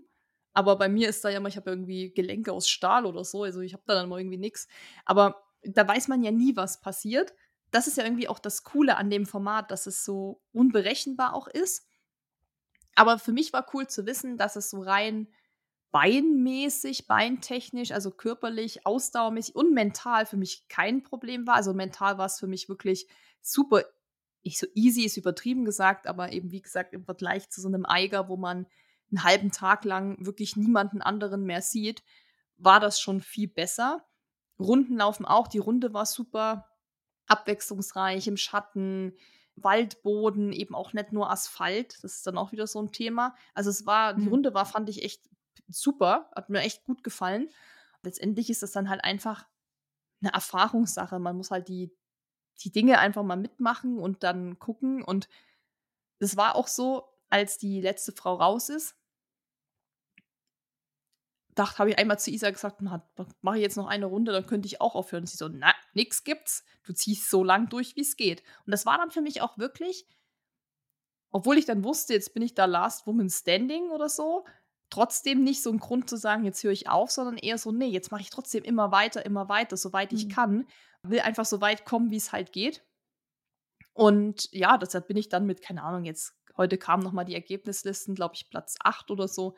Voll, voll okay. Also, wenn ich überlege, was da vor mir sind ja nur die Maschinen, die ja wirklich echt auch schon über 40 Runden gerannt sind und da jetzt in diesem Team sind und so. Da muss ich sagen, da bin ich überhaupt gar nicht irgendwie unglücklich drüber, sondern total happy. Glaube ich, kann auch sagen, dass ich mir da bestimmt so den ein oder anderen Respekt erlaufen habe, weil natürlich, was ich auch schon gesagt habe, als wir da ankamen, hat vielleicht der ein oder andere auch gedacht, was wollen die Girls da so ungefähr? Also es ist schon eine Männerdomäne auch irgendwo. Also wir waren ja nur vier Frauen. Drei? Nee, vier, vier Frauen. Wenn man da halt so ankommt, Isa und ich, wie wir halt sind, ne, wir sind ja wie wir sind, mit unserem Mickey Maus Pulli oder so, da denken sie sich vielleicht auch so, ja, die laufen, die joggen da so ein bisschen mit und dann schauen wir mal. Also die waren dann auch am Ende, haben ja auch wirklich irgendwelche Fremden am Rand gesagt, ach komm, eine Runde schaffst du noch, wir wollen noch was sehen. Und ich so, es ist voll lieb, aber man muss auch wissen, wann dann vorbei ist. Und die Jungs sind so stark und die, die laufen hier eh noch gefühlt bis nächste Woche, also passt schon. Ja, also meines, äh, aus meiner Perspektive die richtige Entscheidung, da auf den Körper zu hören. Jetzt hast du gerade ganz viel schon gesagt, das optimieren, jenes optimieren, das würdest du nächste Mal anders machen. Also sehen wir dich bei einem Backyard Ultra erneut? Ist, wird das jetzt in deinem Repertoire, Laufrepertoire mit aufgenommen? Ja, also, weil ich glaube, was da halt der Reiz ist, dass man wissen will, wie weit man immer noch kommt. Das ist, mhm. glaube ich, so dieser Reiz an diesem Format. Und einige, die ja auch mitlaufen, wiederholen es dann, weil sie sagen, okay, das letzte Mal habe ich die 15 Runden geschafft, also die 100 Kilometer, jetzt will ich mindestens eben 16 oder 17 schaffen. Und das ist so ein bisschen diese, dieser Kick, glaube ich, bei diesem Format. Ich habe auch schon mal geguckt, natürlich, was dann noch so für andere Backyards gibt und wo, weil es gibt auch welche mit Höhenmetern, zum Beispiel in Österreich oder so, die dann natürlich anspruchsvoller sind, weil klar, das ermüdet dich dann natürlich noch mehr. Und du brauchst länger, ne? Ja, genau. Also das, das ist dann wieder eine andere Nummer, glaube ich. Also müsste man mal schauen. Und ja, also ich würde natürlich sehr gerne auf jeden Fall mal die 30 Runden schon schaffen. Das hört sich jetzt nicht so krass an, wenn man sagt, ja, 24 hast du schon, sind ja nur sechs, ja. Aber es sind halt eben auch 40 Kilometer oder so nochmal. Aber ich glaube, so diese 30 würde ich schon gerne mal irgendwie probieren, vor allem jetzt halt mit der Erfahrung und zu wissen, dass es mir ja irgendwie doch ein bisschen liegt. Also hätte ich jetzt gesagt, das ist überhaupt nicht mein Ding, das ist voll der Abfuck alles, dann nicht. Das Einzige, was halt für mich wirklich nicht so optimal ist, sind die Pausen. Weil ich das auch nicht gewöhnt bin. Also ich bin eben gewöhnt, dass wenn man Pausen macht, dass die halt länger gehen. Und wenn dann richtige Pause, ja. Also das habe ich gemerkt, war mir einfach immer zu kurz. Da hat mich ja auch jemand gefragt, naja, wenn du das nächste Mal vielleicht ein bisschen schneller rennst, hast du ja länger Pause, aber dann ist die Frage, ob du nicht auch schneller ermüdest. Und genau das ist halt mhm. halt die Frage, die sich dann stellt. Da habe ich auch wieder für mich noch was mitgenommen. Man sagt da ja immer, dass es da nicht um Schnelligkeit geht, sondern eben um Taktik und wer hat die größte mentale Stärke und auch am Ende, wer hat die wenigsten Probleme. Klar, also wer hat da eben keine Blasen, keine ist nicht umgeknickt, hat keinen Magen und so und hat größte Mindset. Aber, und das ist einfach ja so, wenn wir jetzt mal Dennis nehmen, der jetzt fit ist und wenn der die, die Runde so in der gleichen Anstrengung läuft wie ich, dann ist der ja einfach von Grund auf schon eine halbe Minute auf einen Kilometer schneller. Das ist ja einfach so. Mhm. Das heißt, er hat eben genau diese Pause, die ich zum Beispiel bräuchte, diese zwei, drei Minuten länger. Man sagt ja da, man soll die Pausen so kurz halten, wie es geht. Das haben mir auch alle als Tipp gegeben, um eben nicht in dieses, was ich anfangs mal angesprochen habe, dass man nicht runterfährt, dass der Körper nicht auskühlt. Gerade nachts ist das ja ein Riesenthema mit diesem Auskühlen. Aber ich glaube, wenn man sagt, die Pausen so kurz wie möglich halten, geht es da nicht um diese zwei, drei Minuten, sondern da geht es eher darum, dass man jetzt vielleicht nicht eine halbe Stunde oder 20 Minuten Pause haben soll, weil das ist ja wirklich lang dann auch. Aber ich hatte ja, meine Rundenzeiten waren immer zwischen, also die schnellste war mal 45, aber im Schnitt so 47, 48, 49. Dann hatte ich auch mal eben eine 51er am Ende. Aber so, ich würde sagen, so 48, 49 war so meine Zeit. Jetzt sagt man sich, ja, jetzt hättest du ja so elf Minuten, zwölf Minuten bis zum Neustart. Aber wenn man eben jetzt immer aufs Klo muss, vielleicht mal sich umziehen muss, was essen muss, das sind zwölf Minuten sehr schnell um. Und wenn eben jemand einfach von Grund auf schon ja schneller laufen kann und dann eben mit der gleichen Anstrengung wie ich von Grund auf schon schneller ist, dann hat er genau diese zwei, drei Minuten, die ich gern manchmal noch länger gehabt hätte, um eben nochmal mich besser rauszudrehen. Also ich rede nicht von, ich hätte gern zehn Minuten mehr, sondern Isa hat dann mich auch am Ende gesagt, oh, hat er jetzt schon wieder gepfiffen oder was? Ich so, ja. Ich so, äh, wir sitzen doch gefühlt erst seit einer Minute hier. Also auch sie hat dann gesagt, gefühlt wurden die Pausen hinten raus immer kürzer, obwohl sie genau gleich lang waren, weil ich fast immer die gleiche Rundenzeit hatte. Aber klar, du brauchst hinten raus halt auch mehr Pause, weil du mehr ermüdest. Und da hast du mehr das Gefühl, jetzt will ich mich auch mal hinsetzen, jetzt will ich mal die Beine hochlegen. Deshalb glaube ich eben schon, dass es doch auch ein bisschen was vielleicht ähm, mit so einer Grundschnelligkeit zu tun hat, die man mitbringt, wenn man eben jemand ist, der ein bisschen mehr Pause braucht. Aber es gibt ja auch die Leute, die brauchen dann eben die Pause nicht, weil die das alles nicht machen oder so. Aber da rede ich jetzt nur rein von meiner Erfahrung mhm. und dass ich das eben so dann für mich eruiert habe. Und wie gesagt, da war ich auch noch gut dabei mit den Runden. Und ich war auch stolz, dass ich das immer so durchgehalten habe, die Rundenzeiten so zu halten. War auch gut für Isa, sich dann so einzustellen, ne? wie viel Zeit hat sie für alles. Aber der pfeift ja immer drei Minuten vorher und dann ist eigentlich die Pause gefühlt schon um. Und dann pfeift er zwei Minuten vorher nochmal, eine Minute vorher, drei, zehn Sekunden vorher wird geklatscht und dann kommt eine Glocke und dann geht's halt los. Also diese letzten drei Minuten waren für mich dann keine Pause mehr, weil mich das schon so unter Druck gesetzt hat, dass es ja jetzt gleich wieder losgeht. Da ist man nicht mehr mhm. so, dass man da dann so chillt und oh, hu. Bis zu diesem ersten Pfeifen ist man noch so, wo man so denkt, oh geil, jetzt mal kurz Pause. Sobald der aber pfeift, denkt man sich so, oh nee, jetzt muss ich mich schon wieder aufraffen, schon mal vorgehen, schon mal den Rucksack anziehen und so. Ich glaube, weil ich halt da noch einiges optimieren kann und so, kann ich es mir dann schon vorstellen, nochmal zu machen und die 30 vielleicht zu schaffen. Weil an sich ist es schon irgendwie lustig. So, das ist ein lustiges Event und das kann auch wirklich jeder mitmachen, weil du kannst ja auch nach einer Runde einfach rausgehen. Du kannst nach zwei rausgehen. Das ist ja, das ist ja das Coole, dass auch wenn man mal vielleicht einen Ultra laufen will, aber halt Angst hat vor der Distanz oder sich nicht sicher ist, dann sagst du dir, mein Ziel sind dort halt sieben Runden. Du kommst immer wieder an den gleichen Ausgangspunkt zurück, hast kurz Pause. Also so verkehrt ist das nicht. Du kannst gehen, rennen im Wechsel, je nachdem. Aber muss ich auch sagen, noch ein Tipp. Je mehr man geht, desto schneller muss man den Rest laufen. Und das wird halt irgendwann auch schwer. Deshalb habe ich versucht, hinten raus auch nachts alles zu joggen, dass ich quasi nicht so viel wenn ich gehe, musst du ja immer dann das aufholen wieder. Das muss man auch bedenken. Also, man überlegt auch immer: „Boah, jetzt geht ja gar nichts mehr“, ne? Ich habe auch gedacht, vielleicht gehe ich die 25. Runde auch einfach nur, aber das schaffst du nicht. So schnell kannst du nicht gehen, dass du das in der Zeit schaffst, weil dann kannst du auch fast schon wieder joggen. Das ist dann weniger schmerzhaft, weil du auch nach 160 Kilometer kaum noch schnell gehen kannst. Das ist Du kannst vielleicht die erste Runde könntest du vielleicht richtig schnell gehen, aber nicht die also nicht ich die 24. oder 25. Ja, spannend, ne? Es ist ja, es Ja, ist so absolut. Das war eine ganz neue Welt, obwohl man denkt schon, man kennt alles vom Laufen.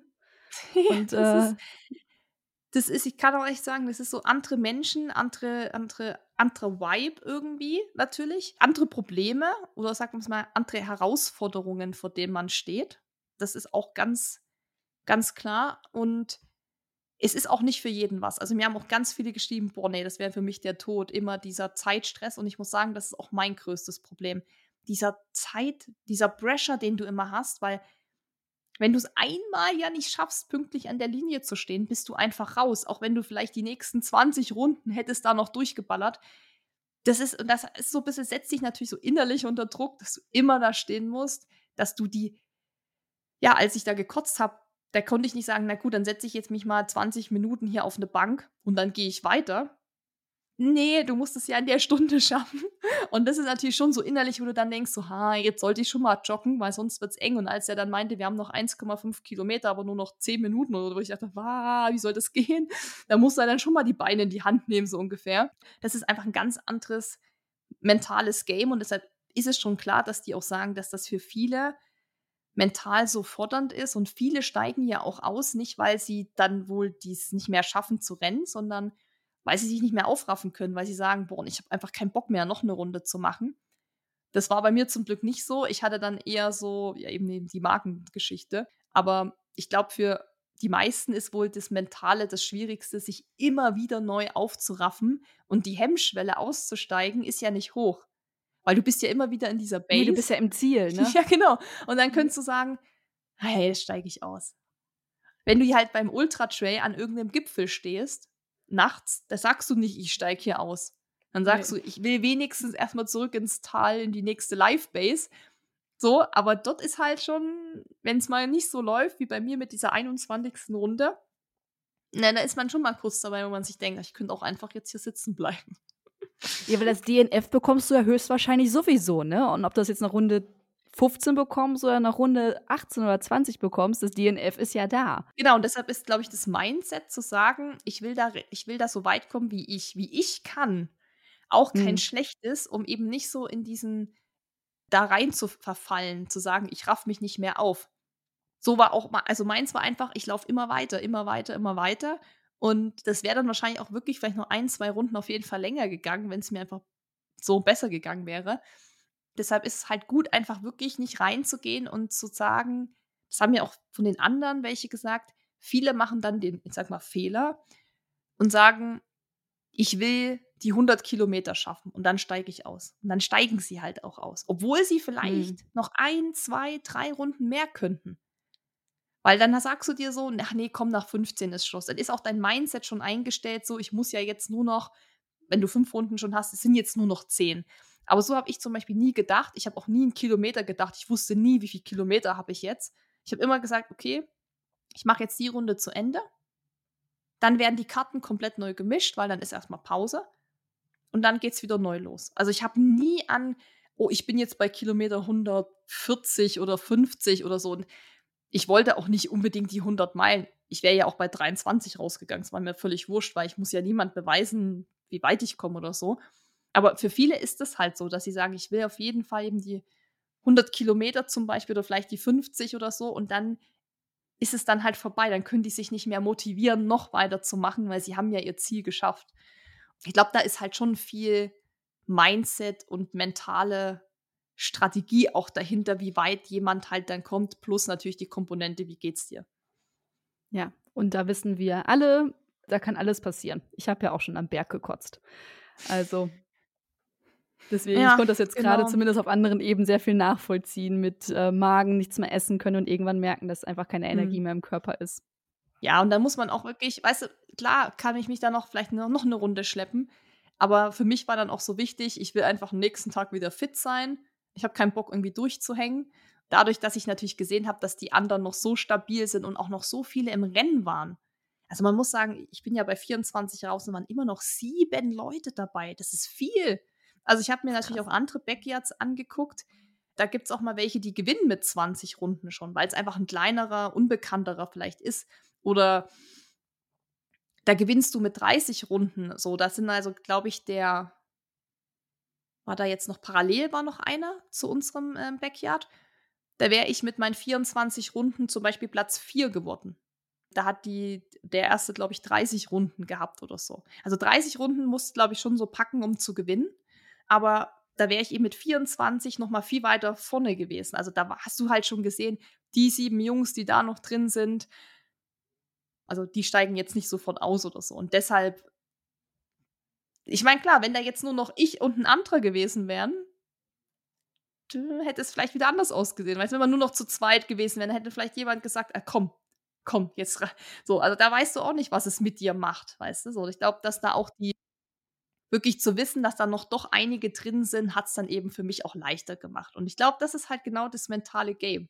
So dieses, gerade wenn jemand unbedingt gewinnen will, also unbedingt oder unbedingt eine gewisse Rundenanzahl schaffen will, dass sich das halt mental natürlich auch steuern kann. Also es ist schon spannend. Es ist echt eine ganz andere Herangehensweise, ein ganz anderes Game, hat eben wenig mit Schnelligkeit zu tun, aber irgendwie dann auch wieder doch, weil man muss ja trotzdem irgendwie alles stoppen können. Also nur gehen macht es dann halt auch nicht. Renneinteilung, Taktik, also es ist, es ist spannend. Es ist auch so ein bisschen, wer macht eben die wenigsten Fehler und ähm, hat die wenigsten Probleme und der, der rollt dann da am Ende als letzter ein. Last one standing quasi. Last one standing. Und du warst Last Woman Standing. Gratulation noch einmal, weil ich finde das mhm, wirklich danke. sehr beeindruckend, sehr motivierend.